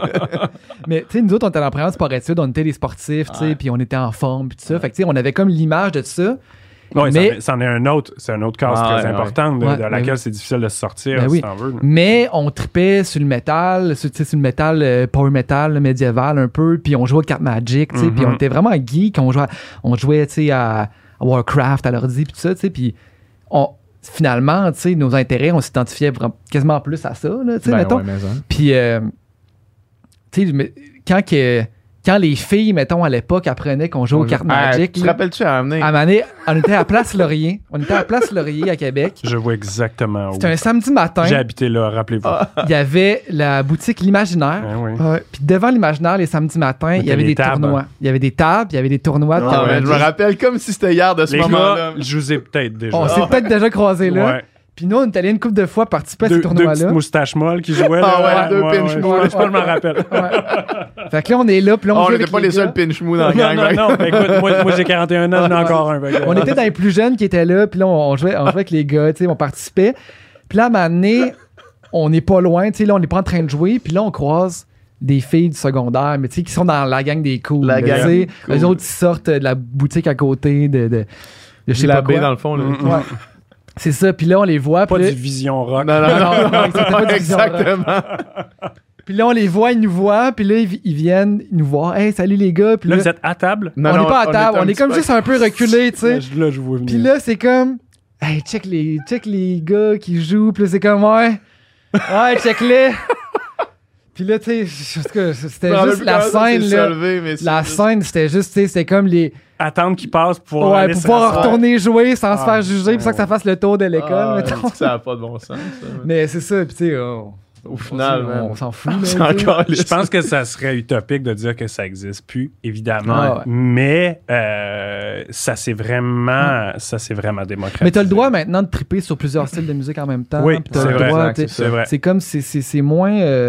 Euh, c'est moins une affaire de, de, de- dans telle gang, ouais. ma gang, t'es dans l'autre gang. puis- C'est moins cloisonné. Ouais, ouais, et Dieu merci. Tu sais aussi de savoir, euh, je sais pas, moi, tu sais, quand je joue à Donjon Dragon, là, de savoir que Patrice Michaud, il joue à Donjon Dragon, mettons, là. Ouais. Peut-être que ça m'aurait enlevé cette espèce de de- d'idée-là que c'est genre faut que je fasse ça dans les recoins chez, chez Pépé puis qu'il faut pas trop en parler Ouais. quand j'arrive au cégep c'est comme ah non mais dans le fond On s'en crisse. là. C'est la même affaire que les gars puis les filles qui jouent au poker une fois, une fois par semaine. C'est la, c'est, c'est la, je veux dire, ça tient quasiment du club social. Après ça, l'activité, elle est. Bon, on, Secondaire, on aime le jeu, mais, mais euh, l'important, c'est la réunion. Ouais. L'important, c'est la réunion. Moi, je m'ennuie, de- c'est de ça que je m'ennuie le plus, tu sais. Puis en même temps, tant qu'à se réunir, jouons à ça parce que Ouais. c'est- Ouais. super le fun. Ouais. Ouais. Rouler des dés, euh, c'est. euh, Il y a quelque chose qui me.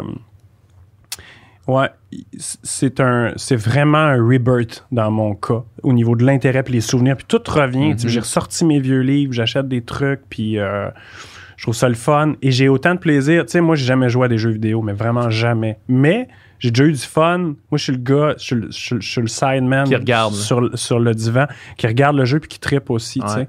Fait que juste d'écouter, écouter du monde passionné de quelque chose. Souvent le sujet après m'importe peu. Ouais. Mhm. C- ce, qui, ce que j'aime, moi, c'est du monde allumé qui parle de ce qui les, ce qui les fait triper. Ça, Mhm. moi, j'ai beaucoup de respect pour ça. Après, puis, euh, fuck le reste, tu sais. Puis Exactement. aujourd'hui, il y a beaucoup plus de fuck le reste qu'il y en avait avant, tu sais. Euh, on- on- s- le, le- le jugement des autres, ça, ça c'est vraiment. Les, les gens, ils font un peu plus ce qu'ils veulent Mhm. qu'avant, les- Mhm. dans, dans leur hobby, dans leurs habitudes. là. Ouais. Puis ça, c'est euh, vraiment une bonne nouvelle. Ouais. J'avais une dernière question, là, tu sais, euh, on, on vient de découvrir ton côté geek, euh, Donjon Dragon, tout ça. Ouais. Puis, euh, quand on écoute ton album, on, on voit aussi que t'as un- le geek qui est euh, en toi, il est aussi intéressé par euh, l'exploration spatiale, puis tout ce qui est espace, parce Oui, que ça sur revient le dernier beaucoup dans album, l'album quand ouais. même, là, tu sais. euh, Mais quand je parlais tantôt que c'est le plus proche, c'est l'album le plus proche d'un album concept que j'ai Mhm, fait, ça ouais. tient beaucoup à ça. Mhm. Ouais, ouais, et, tu sais, des références à Carl Sagan, justement, dans, dans le titre, là, le. euh, Un point bleu pâle. un, point, un point bleu pâle.